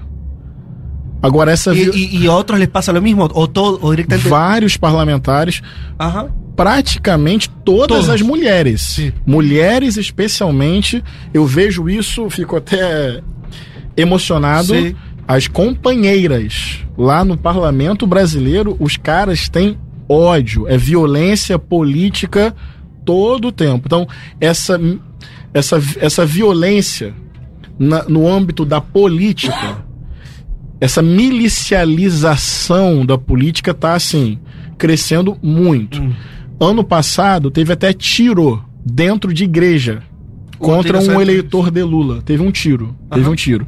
Teve pessoas que. Tem uma frase que me chamou muita atenção, que é assim. É, o, de fato, está havendo perseguição ao cristianismo no Brasil. E quem está fazendo são as igrejas. Porque muitos cristãos que não queriam votar em Bolsonaro Sim. estavam sendo expulsos, não podiam pregar, não podiam dar aula numa escola bíblica. O sea, una Então- persecución de las iglesias a sus fieles. a seus próprios fiéis. Teve tiro dentro da igreja. Fora brigas de condomínio e dentro das famílias. Isso virou até Pa- uma certa para que piada. voten por Bolsonaro, ¿eh? para Uy. que voten o que apoyen al bolsonarismo, digamos. Una Isso. persecución de ese tipo. Exato, exato. É, virou até uma brincadeira, entre aspas, no Brasil. Tipo, não vai ter Natal esse ano, desde 2018. Tipo assim, ninguém. E, e era mais ou menos brincadeira, porque Claro. muitas famílias pararam. ¿No festejaron Navidad? Não, não, não, se não, não, não. Era una broma en Brasil. Este año no festejamos. Acá la traductora nos va a ayudar con La broma en Brasil, como había tanto, tanta polémica hasta Sí. dentro de las familias, era este año no, No festejamos festejamos Navidad, por eso, A partir claro. de 2018 se empezó con eso. Sim, sim, sim. Isso, isso. Então, são elementos, exemplos dessa. Desde a violência política, ameaça de morte, até briga dentro de igreja e família. É efeito desse crescimento da extrema-direita no Brasil, sem dúvida alguma. ¿Tiene chance Guillermo Boulos de ganar la alcaldía de San Pablo? Bastante chance, é uma. Se não tem, vamos fazer ter, mas. mas tem, tem. É, tá liderando as pesquisas, tem apoio do Lula e do PT, tem um movimento social fortalecido, é uma eleição dificílima. Não estou Sim, dizendo que difícil, ganharemos. difícil. Não, não tem ingenuidade. Mas é uma janela histórica para a esquerda ganhar uma, uma cidade né, enorme. Eh, Enrique Vieira, te agradecemos muchísimo el tiempo. Eh, ¿Querés adelantarnos alguna cosa que vas a comentar ahora en, en- en la conversación? ¿Vas a hablar de estos temas o tenían pensado alguna otra cosa que no hayamos eh, preguntado? Sí, si querés preguntar. No, yo iba a hacer una última, Ah. pero no hay problema, podemos seguir. No, no, no. No, bueno, la- mi pregunta era en relación a las fuerzas de seguridad, si hay, eh, también escuchaba lo que contabas sobre los cuidados ambientales y preguntarte si hay, eh, como, ¿cómo, cómo, cómo ves la reconfiguración del rol de las Fuerzas Armadas en este nuevo gobierno de Lula? O governo Lula diminuiu significativamente o número de militares no governo. Nesse momento tem um debate no Brasil e eu aprendo muito com a história de vocês, porque houve uma tentativa de golpe. Eu participei no Congresso da comissão que investigou e responsabilizou o Bolsonaro, exigindo a prisão dele e de oito generais. Então, embora o governo Lula esteja reduzindo a participação de militares, nesse momento tem um debate lá. Vai ou não vai ter responsabilização penal sobre militares que tentaram um golpe? Isso não está consolidado. Quando eu falo que aprendo com vocês é porque aqui, até onde eu entendi, houve um processo de responsabilização claro. desses agentes, o que no Brasil não é a nossa tradição e não está certo que vai acontecer. Sobre a sua pergunta, eu quero só agradecer o carinho de vocês, espero ter me comunicado bem. Sim, perfeito. E, Muito bem. e dizer o seguinte: é, responsabilidade diante de uma situação difícil, sem perder o projeto histórico de uma rebeldia popular organizada para transformar as estruturas da sociedade. Eu acho que é uma mescla de responsabilidade e foco em transformações profundas. Eh, Enrique Vieira, diputado federal del PSOL de Brasil, pasó por un mundo de sensaciones. Muchas gracias, Enrique. Obrigado, gente.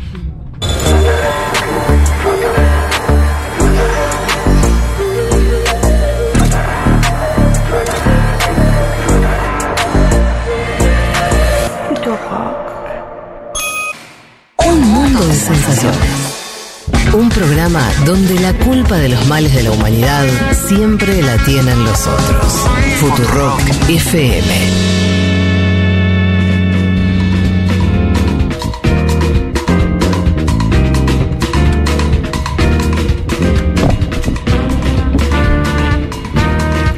Bueno, muy bien, aquí estamos. Eh, tuvimos una conversación riquísima con eh, Enrique Vieira, diputado del PSOL.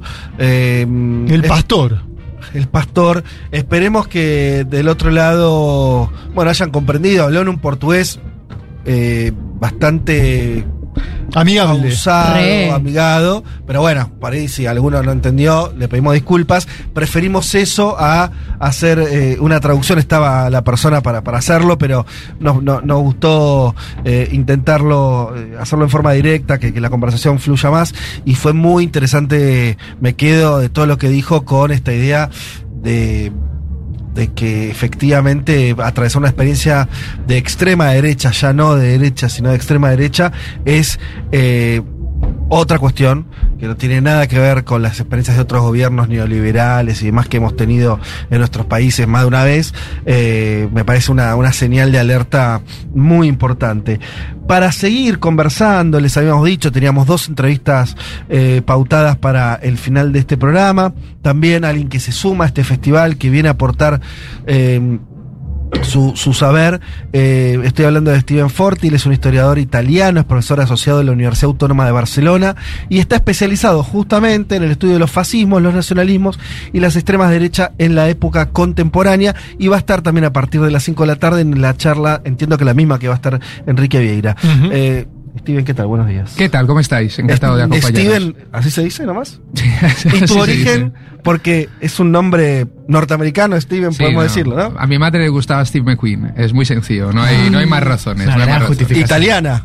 Italiana, italiana, desde O luego. sea, que tal vez- Vamos a arrancar de cualquier lugar, pero. Está bueno, Vos ¿no? sabés que. eh, primero lo vi en El Padrino, esto que voy a decir ahora. Y después, cuando tuve la oportunidad de ir a Italia, lo vi un poco. Ay, los italianos tienen, por ahí después de la Segunda Guerra, cierta fascinación particular con, cierta, con la cultura norteamericana. Mucho, mucho, mucho, mucho. Hay Es una, así. una fuerte americanización ha habido de Italia, ¿no?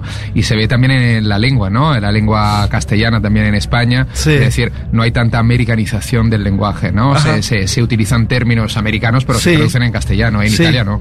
En Italia no. ¿Y eso tiene que ver con la Segunda Guerra? Hombre, eso influye mucho. Eso influye mucho. Como la cierta admiración. eh, Desde luego, desde luego, sí, sí. Y luego, evidentemente, Italia fue, ¿no? En los años de la Guerra Fría, una tierra de frontera. Claro. Es decir, estaba en el bloque occidental con un partido de gobierno como la democracia cristiana, ¿no? Muy vinculado al mundo atlantista, eh, con presencia de bases norteamericanas en el territorio. Y, y luego, pero al mismo tiempo, era el país que tenía el Partido Comunista Sí. Occidental más importante. Claro. Era la contención permanente de. Efectivamente, efectivamente. Entonces, vamos, Estados Unidos invirtió mucho ahí, Ajá. en todos los sentidos. Y el soft power de Sí. Hollywood, por ejemplo, tú nombrabas Sí. al padrino, es una de Sí. las claves, ¿no? No, sí, porque hay una escena, ¿no? De cierta, que no me acuerdo, que pasan eh, unas, este, unos camiones o algo, y, que un- uno de los que está, eh, como de los asistentes de, de Michael, como de- mirando y pregunta, eh, quiero ir a América, ¿no? Y le dice como, como una- a un soldado norteamericano que todavía estaba ahí patrullando, no sé, haciendo qué. Em, Steven, bueno, sos historiador, estás especializado en, en las extremas derechas eh, y hay mucho que se pensó últimamente en relación a eso a partir de la emergencia.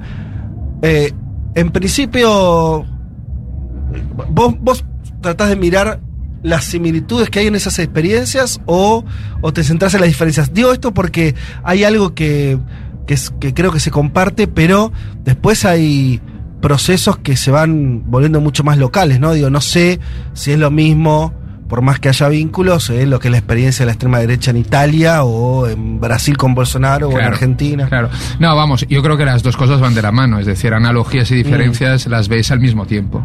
Eh, y es cierto lo que tú dices, eh, no se puede comparar el caso de Milley con Giorgia Meloni. Mm, Es mm. decir, hay muchas diferencias que tienen que ver con la historia de Argentina, la política argentina o la italiana. Ahora bien, eh, yo creo que aquí el, el tema más interesante es que, eh, más allá de poner de relieve las diferencias que existen y siempre existirán, el tema es que estas extremas derechas, por más que tengan diferencias, comparten más cosas, ¿no? De las cosas que en cambio donde tienen divergencias. Ah, sí. Es de- sí, es decir, desde el punto de vista de referencias ideológicas, en buena medida, puede haber luego algún caso peculiar, Sí. ¿eh? pero comparten mucho desde la ideología, comparten mucho, ojo, desde las estrategias políticas y comunicativas, como en principio eh, la primera fundamental, la utilización de las guerras culturales, eh, la propaganda digital, la utilización de la posverdad y las fake news, etcétera, etcétera. Y luego también, ojo, tienen redes globales que vienen trabajando en este tema desde hace décadas, eh, muy poderosas, mm, que no son solo las relaciones entre líderes o partidos políticos, que también, sino que se trata de fundaciones, think tank, ¿no? Eh, que trabajan para, eh, sobre todo, elaborar una agenda común, compartir prácticas, experiencias de éxito, ideas, y luego también mover sumas ingentes de dinero. Hablanos un poco de la experiencia, en principio, de tu país y esto, la emergencia de Giorgia Meloni. ¿Cómo dibujás al personaje o al movimiento? ¿En qué parte tiene que ver con la tradición fascista italiana? ¿En qué parte no? ¿Es un emergente nuevo? ¿Cómo, la, cómo pensás eso? Bueno, evidentemente en el caso de Meloni hay ese origen neofascista, porque ella misma se vinculó, eh, pilló el carnet del partido cuando todavía se llamaba Movimiento Social Italiano en el 92. Entonces empezó su carrera política ahí desde adolescente. Ahora, eh, no lo podemos reducir solo a eso. Eh, es decir, yo creo que aquí también es muy importante tener en cuenta una cuestión, el efecto que tuvo Berlusconi y el berlusconismo en la sociedad italiana durante dos décadas Eh, y de hecho, si nos fijamos, los votantes que en el a finales de los 90, la primera década de los 2000 votaban a Berlusconi, es decir, una opción que si queremos podemos decir de derecha tradicional, Sí. eh, mainstream, muy peculiar, con Sí, un personaje muy sí, peculiar, claro. como sabéis, pero digamos que votaban esa opción que pero se mm, digamos, se enmarcaba dentro del liberalismo, de la tradición de la- de la- del popularismo europeo, eh, hoy en día votan Antes han votado a Salvini, ahora votan a Ujú. Meloni. Es decir, que ha habido una radicalización notable del electorado de la derecha tradicional. ¿Y por qué? Bueno, por muchas razones, y eso, evidentemente, ¿no? En Italia podemos también ir a hablar de la crisis de la Primera y luego de la Segunda República, de muchas cosas, pero yo creo que esto vale un poco para todas las extremas derechas a nivel mundial. Yo creo que aquí hay sobre todo tres causas, tres elementos importantes. Uno es el aumento de las desigualdades, es clave. Eh, el modelo neoliberal ha conllevado durante 40 años a una serie de, eh, digamos, hay una serie de frutos de la hegemonía neoliberal. Y, por ejemplo, en el mundo, en el mundo europeo y también en Estados Unidos, el achicamiento de la clase media, la precarización del trabajo, eh, el aumento de las desigualdades, los más ricos son siempre más ricos, los más pobres más pobres, el tema del debilitamiento del estado del bienestar. Luego, pero hay otras razones que son lo que los americanos y los ingleses llaman cultural backlash. Es decir, la reacción cultural. Es decir, nuestras sociedades han vivido cambios muy importantes, eh, ampliación de derechos, ¿no? Eh, Difíciles, pero si miramos cómo estaba la situación en los años 70 hoy en día, ha habido un cambio importante. El fenómeno de las, de las migraciones también que impacta mucho en las sociedades europeas y Sí. norteamericanas. Y en Italia en particular, ¿no? Te puedo contar una pequeña anécdota, pero decime vos si dibuja algo o no. Eh, yo en otra vida fui músico y viajé tocando tango y viajábamos mucho a Italia. Había muchas milongas y bueno. Y, y- empecé a tocar con algunos músicos italianos, gente joven, en esa época, eh, tenían veinte y pico. Faltaba mucho para todo esto, pero ya estaban las crisis migratorias. Y yo no, no sabes cómo me chocaba. Y yo decía, ¿cómo puede pasar esto? Que eran músicos italianos que tenían una vida mucho mejor que la que yo tenía acá, con más garantía de todo. Bueno, qué sé yo, podían desarrollar su arte. Y con un nivel de, de odio y de preocupación Hacia el extranjero. hacia la... ¿Sabes qué? Me quedó esta frase. Somos la letrina de Europa. Nos viene la mierda. Y yo decía, ¿cómo, ¿cómo se construye eso? Porque ese pibe no tenía ninguna experiencia real de que algo malo le estuviera pasando. ¿Se entiende? Hasta ni siquiera vivía en, en Roma, vivía en un pueblo más, más bien pequeño. El miedo al otro. ¿Cómo el miedo es al eso? otro. Eso viene desde los años 90, porque Italia, como España y los países de, de, digamos, de la ribera norte del Mediterráneo, hasta los años 90 no tenían grandes números de inmigrantes comparado con Francia, Gran Bretaña, etcétera. Bueno, ahí se utilizó mucho, digamos, el tema del miedo al otro, el tema del miedo al migrante. Las televisiones de Berlusconi pisaron el acelerador con ese tema y en Italia hay una, hay una paranoia eh, generalizada sobre esto. Y, y acabo, eh, la extrema derecha y también antes en parte el berlusconismo que hacía, convertía el, el- el miedo en odio. Entonces tienes un responsable de por Mm. qué te vayan mal las Claro. cosas, ¿no? Italia un poco como Argentina y esto, que la gente se queja mucho de que el Estado no funciona, por razones. Una sola cosita, para- ya, ya dejo a todos, ¿eh? simplemente para cerrar el tema. ¿Hay algo también de, del nacionalismo italiano, como muchos europeos, que se construyó tan excluyente que ese otro es, es mucho más Claro, otro? claro. Porque digo, no es la experiencia de nuestro país. O sea, quiere decir, entiendo lo del choque, entiendo que tengas mucha inmigración, gente distinta, otro color de piel, otra cultura, y eso genere. Ahora, ¿no hay algo también de la constitución Claro. propia, de la ciudadanía, Claro. de la idea de- de Desde luego, desde luego, el- pero no es solo esto, porque quiero decir, eh, la extrema derecha lo que hace a partir de finales de los 60 en, en Europa y luego lo traslada un poco en todo el mundo, es cal- eh, utilizar mucho el tema del nativismo. Es decir, eh, no es solo, es decir, se pasa en ese momento, es una operación muy importante que hacen unos intelectuales neofascistas como Alain de Benoit en Francia, de lo que es el racismo biológico de marca nazi, que después de Auschwitz mm, Se ya no era aceptable, claro, sí. a racismo cultural. Es decir, lo que, Ajá. que llaman etnodiferencialismo. Es decir, oye, ustedes muy bien, pero que no vengan aquí. ¿Por Mm. qué? Porque no solo nos quitan el trabajo, no solo entonces hay un aumento de desempleo, las condiciones de vida de las clases trabajadoras son peores, sino que también estás poniendo, están poniendo en riesgo la existencia misma de nuestra identidad como nación y como pueblo. Entonces, eso es una operación cultural que empieza en los años 68, 70, 72.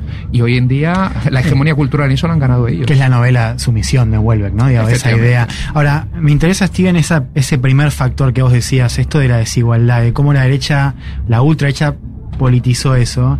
Y te llevo a esta discusión que, dice un poco que la derecha o estas derechas más radicales crecieron en algunos casos a costa de las izquierdas o la socialdemocracia, digamos, ¿no? Pensando un poco en, bueno, en Italia, en, en Francia, en Brasil también se habló mucho de eso, y acá en Argentina también está esta idea de que la derecha radical también crece, en este caso a expensas de algunos sectores del peronismo. Entonces, en primer lugar, vos qué crédito le das a eso, porque se ha discutido también, ¿no? Y en segundo lugar, porque a, a raíz de ese análisis aparece esta idea, que la estamos viendo, por ejemplo, en Alemania, que es esta idea de que tiene que surgir una suerte de izquierda anti-woke, ¿no? Entonces, como que el problema, en base también a ese segundo factor que nombrás, que es la guerra cultural, como que el problema es que la izquierda se puso demasiado progre, ¿no? Empezó Claro. como a hablar de una agenda muy, muy de niños pijos, de universitarios, eh, y entonces perdió a los sectores populares. Entonces la respuesta debería hacerse una izquierda más conservadora. ¿Cómo, cómo ves esa discusión? Te, te- te contesto de forma muy, muy tajante. Uno, eh, no hay prácticamente ningún estudio que muestre que la extrema derecha está mordiendo votantes que antes votaban a la izquierda, en la Mm. mayoría de países eh, de Europa como mínimo. Ahora, que hay algún caso, desde luego lo hay. Ahora, se ha magnificado y se está magnificando mucho, sobre todo por el lado conservador, diciendo, y con su discurso, Marine Le Pen que dice cuando va en las fábricas a hacer algún mitin, dice, eh, nosotros somos los que antes eran el Partido Comunista, porque somos los únicos que os defienden frente a un capitalismo Ujú. neoliberal globalizado. Ellos quieren esa estrategia. ¿Le está funcionando? En la práctica, muy poco. Ahora, dicho lo Muy cual, poco, o sea, no hay un trasla- bueno, eso que dice Marie Le Pen es mentira, decís. en buena medida sí. No están sus votantes ahí. Atención, ¿qué hay ahí? Eh, se han hecho muchos estudios sobre esto de la- de la- del voto obrero. Es decir, que esas formaciones están en algunos países como Francia más que en otros. Eh, en España mucho menos, por ejemplo, consiguiendo votantes obreros, sí es verdad, pero no son la mayoría votantes obreros que antes votaban a la izquierda. Votaban ya a la, derecha. O no votaban. Y entonces, ¿qué ha habido? Ha habido la desmovilización de una gran parte del votante de izquierda de clase trabajadora. Ahora, este es un dato. La otra cuestión, yo creo que las soluciones a la Sarah Wagenknecht, que es eh, la que ha fundado ahora el nuevo La partido, izquierda anti-woke. eh, me parece allanarle el camino a la extrema derecha. Y es decir, dentro de unos años la gente que vota por Wagenknecht dirá mucho votar alternativa para Alemania. Eh, por un lado, electoral y tacticista me parece equivocado. Por el otro, me parece un error eh, y un suicidio moral y ético por parte de la izquierda confrontar lo que serían las luchas materiales y las luchas mal llamadas identitarias. Claro, o Porque postmateriales, claro. las cosas van de la mano. Es decir, hago un ejemplo eh, muy sencillo. Una mujer que es trabajadora precaria y que es de origen migrante, ¿qué es? ¿Es antes trabajadora?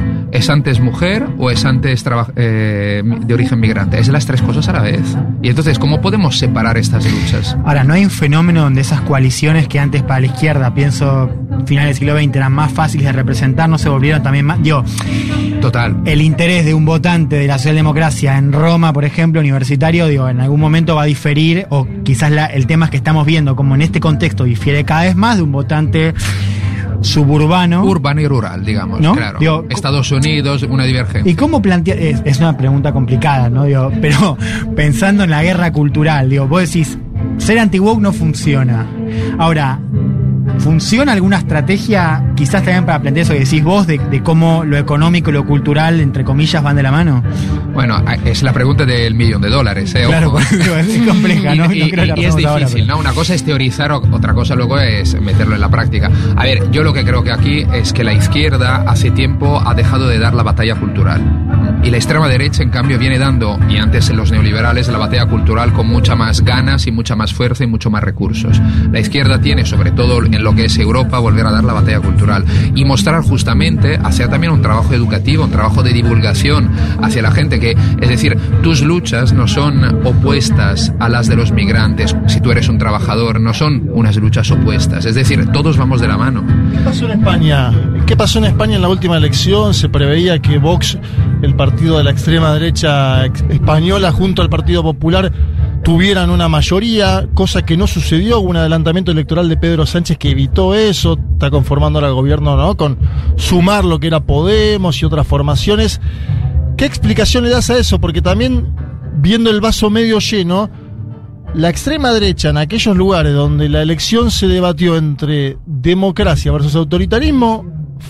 perdió, digamos, perdió en Brasil, perdió en España, perdió en Francia, perdió en los Estados Unidos. Digo, ¿podemos ver algún vaso medio lleno también o no? Cierto, y fíjate, y también en Polonia, que era un país que estaba camino a convertirse en una autocracia electoral como Claro. Hungría, ahora el pasado mes de octubre. Sí, y yo creo que ahí, digamos, es una de las claves. Es decir, eh, en España lo que ha habido, ha habido una movilización de última hora del electorado progresista, eh, que eh, digamos, le ha visto las orejas al lobo y ha dicho, eh, vamos a ver, Vox, porque lo que es importante también es que en España a finales de mayo hubo elecciones locales. Sí, claro. Y ahí hubo mucho pacto a lo largo del mes de junio y julio entre el y Vox. Popular, Claro. Y entonces la gente ha empezado a entender qué significaba quedarse en casa, aunque quizás estabas insatisfecho con una serie de elementos.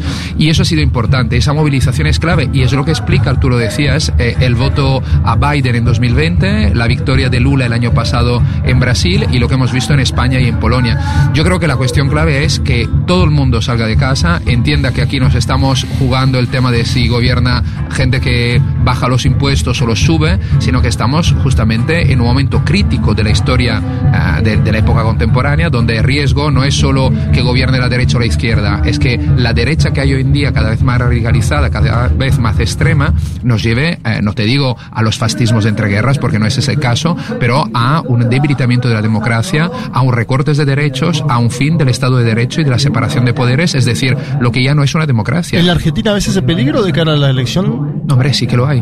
Lo Sí. hay. Lo hay como lo ha habido en Brasil el año pasado, como lo hay el año que viene en Estados Unidos. Es decir, y además, si me apuras con la figura de Mirei, que es una figura absolutamente peculiar, eh, él mismo se define loco, como bien sabéis, es decir, el riesgo de eh, no solo un drama social, sino de un recortes de derechos tan fuertes y un riesgo para los valores democráticos eh, existe. Estamos hablando con Steven Forti, historiador italiano, profesor asociado de la Universidad Autónoma de Barcelona. Estamos conversando con él, eh, quien está siendo parte de este festival imparable. Viole. Sí, yo pensaba recién también en, bueno, en estas reconfiguraciones del espectro derecha-izquierda que un poco acá están como en crisis de alguna manera. eh, y pensaba también en la política exterior de los países y me preguntaba cómo impacta para el caso de tu país el- la guerra en Oriente Medio ahora y eh, si hay manifestaciones pro-Palestina que vi que hubo en varios países de Europa. Sí, bueno, eh, ese es un gran tema, ¿no? Que se queda ahí al fondo y veremos lo que pasa, que se junta además con la guerra que hay en Ucrania, Ucrania. desde hace un año y medio o más de un año y medio. Eh, bueno, en, eh, en España sí que ha habido manifestaciones importantes y creo que en Europa ha sido uno de los países eh, donde también hay una opinión pública que está mostrando, ¿no? Una- un apoyo para la causa palestina y sobre todo que Israel no puede bombardear población civil eh, de esa forma inaceptable eh, si estamos hablando de un régimen democrático como debería ser Israel y parece que no cada vez lo es menos con Netanyahu sobre todo. En Italia ha habido alguna manifestación pero en la presión mediática digamos eh, favorable a Israel eh, sin mm, digamos tener en cuenta todo lo que está pasando es mucho más fuerte que en España diría. Eh, volvamos un poco, estamos tratando de, de, de entender, porque es algo que nos está pasando ahora y, está, esta dimensión global de las extremas derechas y entender sus fortalezas y, por qué crecen. Eh, ya pasamos por varios elementos. Hay uno que, que a ver qué, qué pensás vos, también viendo a Italia, viendo contraejemplos, por ejemplo, Juan te nombraba España. Hay una cuestión también eh, de fracaso de los gobiernos de centroizquierda, porque si no parece, es como cuando se dice, bueno, ¿cómo se lo frena? Entonces la apelación a la movilización, que está perfecto, a la, a una izquierda, a la batalla cultural, como vos decías, pero hay también eh, un fracaso en las experiencias. Italia tuvo varios gobiernos que podríamos llamar de centro izquierda, progresistas, como lo- la- la- las, eh, las distintas herencias del Partido Comunista. ¿Qué pasó ahí, no? Porque lograron hacer modificaciones, no lograron. No son parte de. Cuando la sociedad dice, bueno, por acá no, por acá no, por acá no, sale por algún lado, ¿no? Claro. Bueno, a, a ver, el, el caso italiano tiene sus elementos muy peculiares. claro. Ahora, intentando un poco generalizar, pero yo creo que aquí hay un punto, ¿no? Es decir, eh, si lo miramos en los últimos 40 años, la socialdemocracia ha cada vez más virado hacia el centro ha- y ha acabado comprando en buena medida muchas de las recetas neoliberales. Y claro, ese ha sido un error notable. Al principio no lo parecía, porque no, los gobiernos de Tony Blair, de Schröder en Alemania, parecía como el, el éxito, el nuevo éxito de la socialdemocracia era eh, comprar parte del, del marco neoliberal. Bueno, en cambio no, en cambio no, porque sobre todo ahí, digamos, has perdido una parte de tu votante de clase trabajadora, que no es que haya pasado, como decíamos antes, a la extrema derecha, pero está desmovilizado, no te va a votar. Va- Y no va a votar por ahí. y difícilmente te vuelva a votar Claro. ti. Y en Italia eso ha pasado muy claramente. Luego Italia tiene sus peculiaridades, ¿no? El frente anti-berlusconiano que era una cosa bastante, un engendro, ¿no? Que tuvo problemas.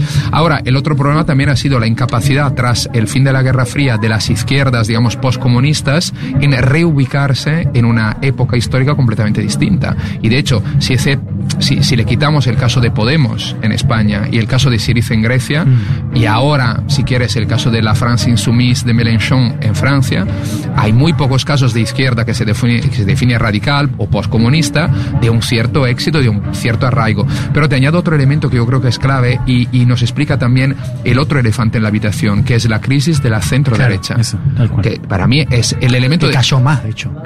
es decir, estamos hablando siempre de la crisis de la izquierda, y es correcto, me parece muy bien, izquierda de socialdemócrata o no, eh, pero el tema es que aquí hay eh, el mayor enfermo de la democracia, que han sido partidos que han sido pilares de la construcción del Estado democrático post-1945 en el mundo occidental, que está en una crisis profundísima, que son, digamos, los que se llamaban antes demócratas cristianos, liberales, etcétera, etcétera, que no son ya lo que eran, y, pero, y, y aquí acabo, hay un tema de fondo que abarca todo, que es la crisis de los partidos como instituciones y organismos de una democracia avanzada. Es decir, los partidos tenían mm, una, una función clave, lo podían hacer bien o mal, que era correa de transmisión entre territorio e instituciones. Y entonces canalizar las protestas y las demandas a través de las vías democráticas. Hoy en día en Europa, ¿cuántos partidos existen que tienen más de medio millón de afiliados? Prácticamente no hay. Eh, en los años 60, 70, 80, los partidos tenían afiliados, sedes en los pueblos, federaciones, una vida de partido. Hoy en día eso no existe. Los sindicatos se han debilitado por otro lado porque el, el paso a una sociedad postfordista, el, el- la desaparición casi de la fábrica ¿no? como lugar de trabajo ha complicado mucho la posibilidad de organizar la, la clase trabajadora y el mundo del trabajo. Entonces, claro, estamos en sociedades cada vez más atomizadas, deshilachadas y donde entonces la capacidad de organizarse desde abajo y en diálogo con las instituciones es mucho Ahora, sobre eso, te iba a preguntar por la derecha, pero creo que ahí tocas un tema que también tiene que ver con algo de el atractivo de la narrativa de la derecha, que es esta idea de crear comunidad, ¿no? Porque vos, vos si pensás, digo, vos, tu trabajo tiene que ver también con el nacionalismo y cómo digo, se recuperan ahora ciertas cuestiones que tienen que ver con la tradición, con el orden, pienso inclusive, no sé, en Orban como un caso ejemplar, ¿no? Esta idea de los valores cristianos y de cómo ante esa eh, atomización social, ante justamente una vía pública sin partidos, sin muchos lazos comunitarios, de cómo la derecha ha politizado, cómo la extrema derecha ha politizado ciertas cuestiones, familia, nación, eh, la cuestión religiosa, ¿no? Entonces la pregunta es, ¿qué entendieron respecto a eso, a esa cuestión comunitaria? Y también cómo, cómo se discute, porque lo veníamos charlando acá con Enrique, ¿no? También de esto, de, de cómo inclusive en la cuestión religiosa la izquierda tiene que plantear un discurso que dispute esas, él decía, subjetividades religiosas y no vaya contra la idea de la religión, ¿no? Como, como que es algo que en la izquierda quizás también está más cerca, ¿no? Ir contra esa idea. No, no, lo que dices, vamos, lo suscribo y me parece clave. Eh, la extrema derecha, más que la derecha neoliberal, ha entendido justamente que una sociedad, digamos, no podía existir sin lazos comunitarios. Ahora, depende cómo declinamos esos lazos comunitarios. Ellos lo hacen hacia la identidad nacional, hacia el miedo al otro. Lo que tenemos que conseguir hacer en un mundo que se está transformando muy rápidamente, donde no, Eh, hace 20 años era impensable pensar en una campaña electoral hecha en las redes sociales. Hoy en día, vamos, casi se ha quedado atrás y estamos hablando de inteligencia artificial.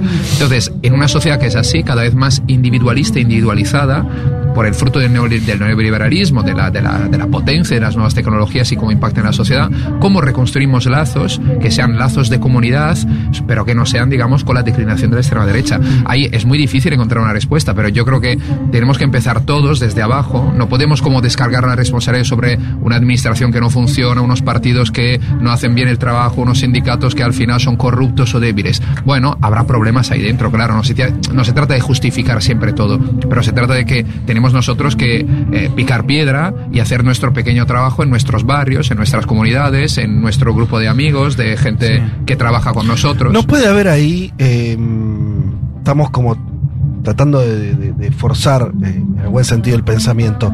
No puede haber algo ahí de cuando se, se dice esa crítica a lo woke y yo qué sé, Sí. digo, como sal- salgamos de la cuestión de la, de la crítica a la, a la agenda solamente, sino decir, la izquierda a nivel global o en Occidente en los últimos años se quedó muy en la superestructura y esa cosa que era tan propia de la izquierda del siglo XX, del sindicato, lo comunitario, los lazos sociales, no es- Se ha perdido mucho. se ha perdido y es difícil echarle la culpa a otros, ¿no? Digo, está bien, el mundo cambió. Ahora, si estamos viendo que encima la extrema derecha hace un uso político, es que no es parte del pasado eso.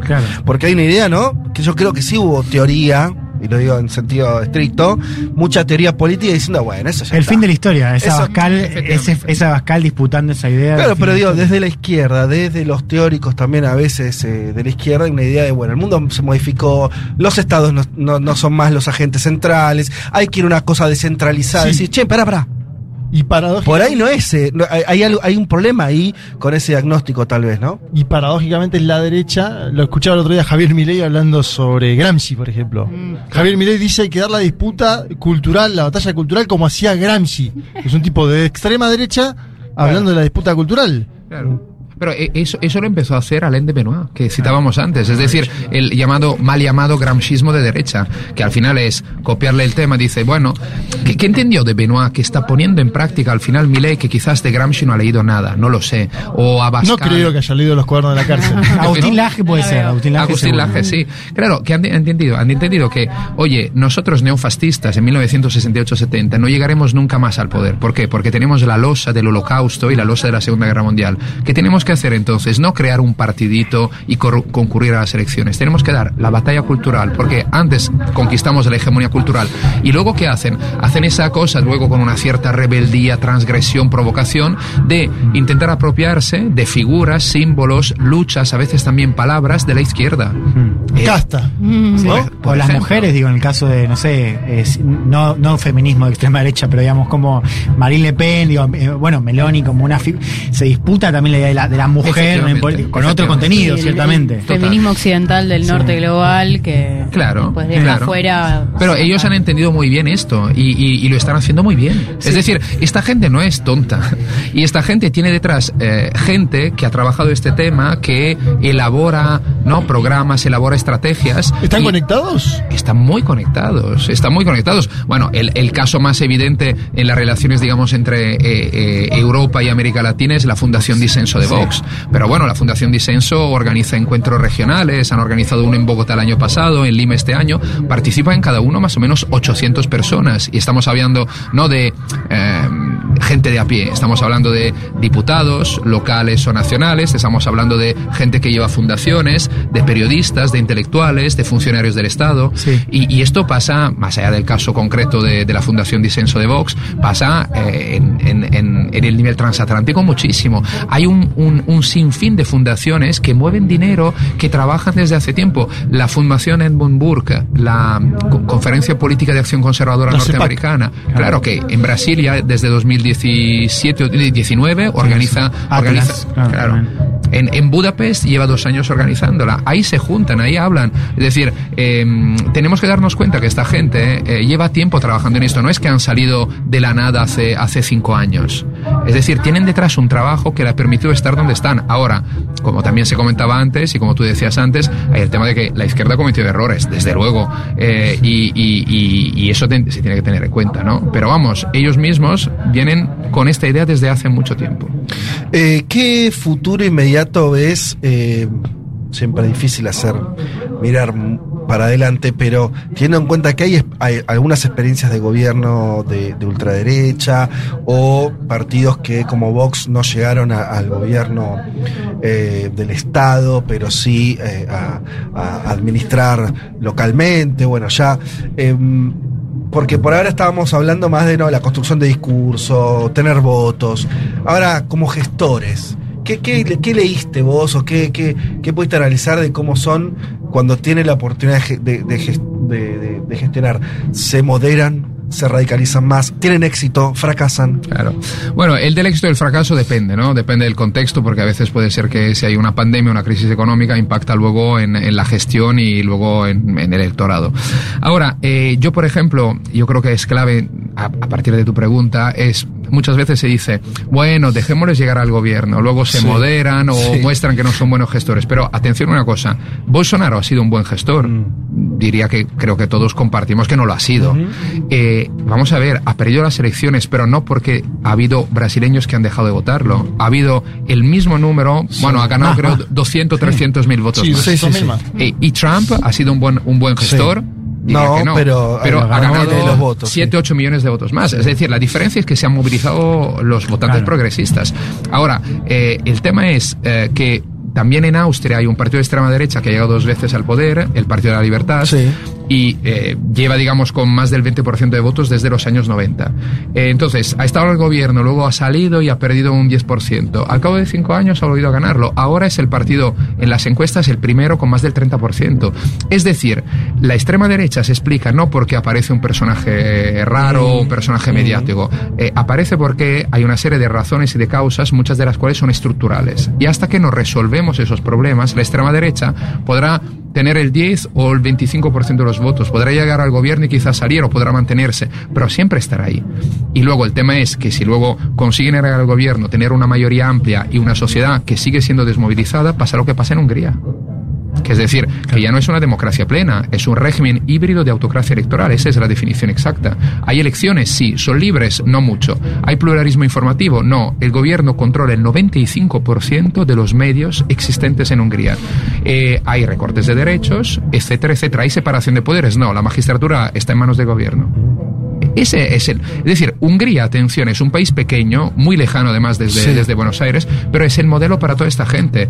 Eh, José Antonio Cast, para hablar de alguien que Sí. tenemos aquí cercano, estuvo en Budapest el año pasado en dos ocasiones y fue también a aprender de lo que se está haciendo ahí. Meloni y Abascal viajan a menudo a Hungría. Hungría es el modelo. Ahora, luego el modelo siempre se tiene un poco luego que adaptar a los diferentes contextos, pero esa es la idea. Y además de Hungría y manteniéndonos en el contexto por europeo, ¿cuál es, dónde ves eh, el mayor peligro o el mayor, eh, la mayor oportunidad que tenga hoy la ultraderecha? ¿En Italia porque está en el gobierno? ¿En Francia porque es la promesa permanente de Marine Le Pen? ¿Dónde lo ves? Bueno, en Italia desde luego, porque Italia eh, respecto a Hungría o a Polonia, que hasta hace- bueno, todavía ahora Sí. sigue siendo gobernada, pero eh, perderá el gobierno la ultraderecha, eh, Italia es el país, digamos, con más peso, con más habitantes, un país fundador de la Unión Europea, etcétera, etcétera. Entonces, en Italia sí, además Meloni, y antes tú decías, ¿no? La moderación. Se ha leído últimamente, ¿no? Tras un año de gobierno, bueno, Meloni no es tan peligroso como Ajá. parecía. No, es mentira. Meloni es pragmática.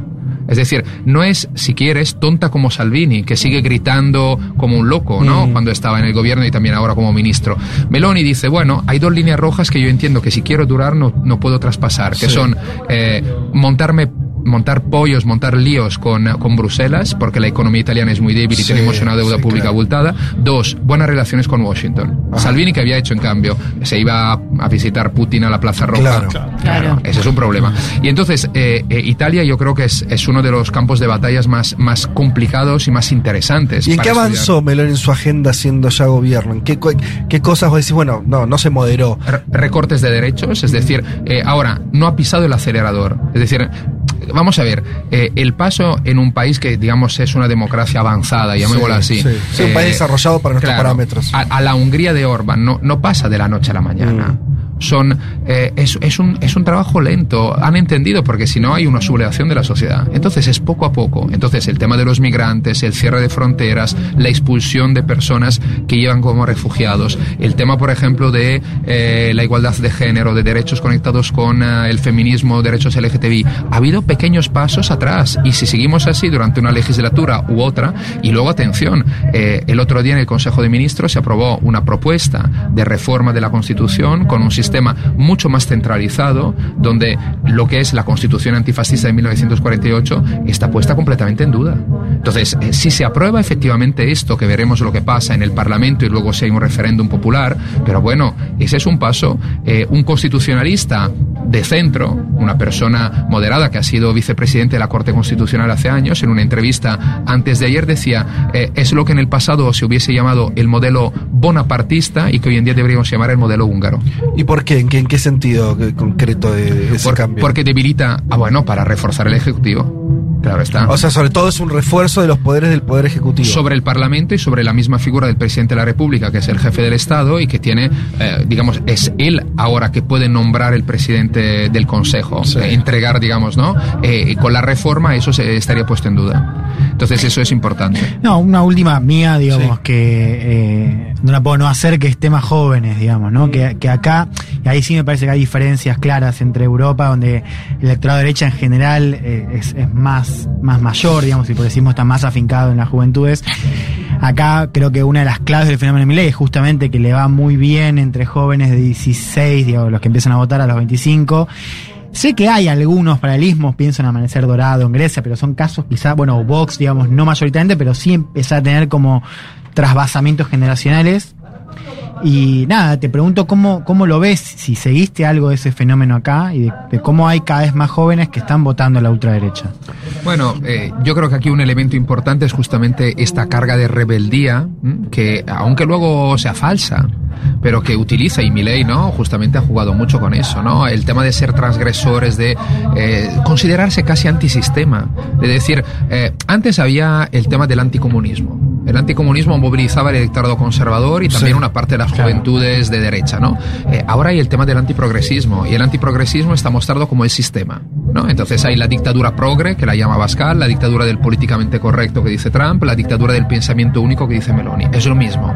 Y entonces ellos cómo se presentan si hay una supuesta dictadura, ¿no? O cuando se hablaba también de dictadura sanitaria durante la, Claro. la pandemia. Bueno, nosotros somos los rebeldes. Eh, ojo, una figura que viene del falangismo español, como Javier Ortega Smith, eh, él en el primer gran meeting de Vox en Vista Alegre 2018 se presentó diciendo, somos la resistencia. Sí. Claro, atención, claro, la resistencia en Europa es la resistencia al nazifascismo de la Segunda Guerra Mundial. Se están apropiando de No, y cualquier lo hizo acá término. Ortega Smith, lo hizo acá en un meeting en 2018 lleno de jóvenes. O sea, era increíble, eran la mitad eran gente del círculo militar argentina y la otra mitad eran jóvenes, chicos de 19, 20 años.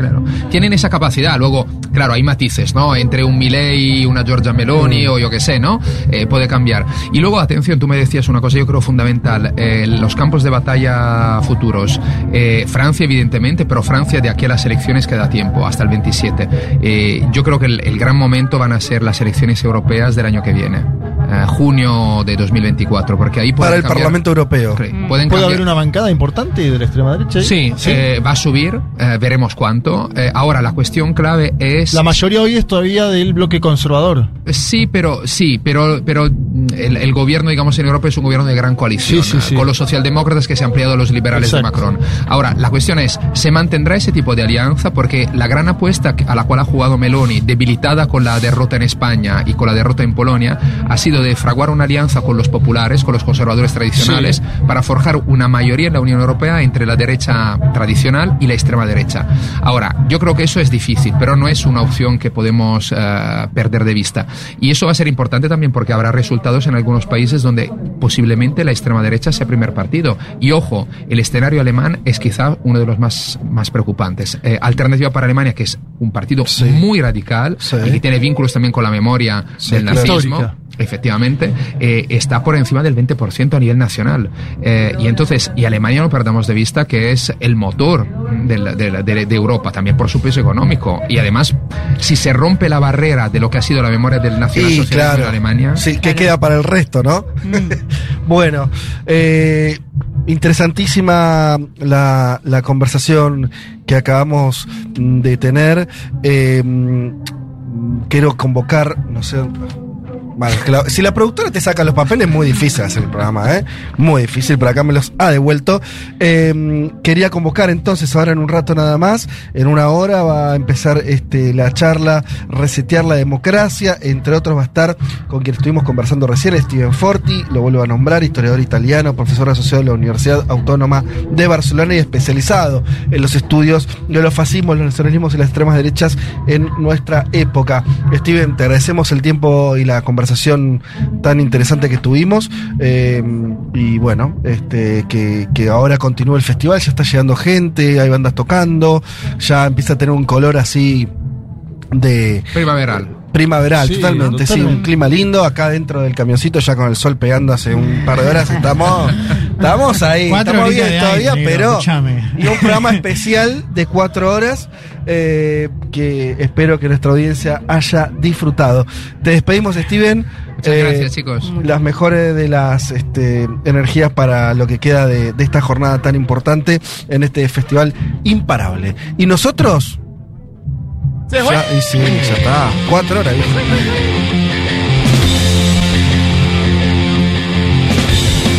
Eh, señoras y señores, eh, muchas tardes y buenas gracias. Nos despedimos después de esta, este programa de transmisión. Alguna que otra desprolijidad que volvemos a pedir disculpas, eh, pero creo que ha salido muy bien. Además, tuvimos en, en el balance, nos da positivo porque pudimos hablar por estar acá eh, con Steven, pudimos hablar con este Enrique Vieira. con Enrique el. Vieira, el diputado del PSOL de Brasil, conversaciones muy interesantes y el despliegue habitual de nuestro programa. Nos reencontramos el domingo que viene a las 12 del mediodía. Tengan una buena semana. Chau.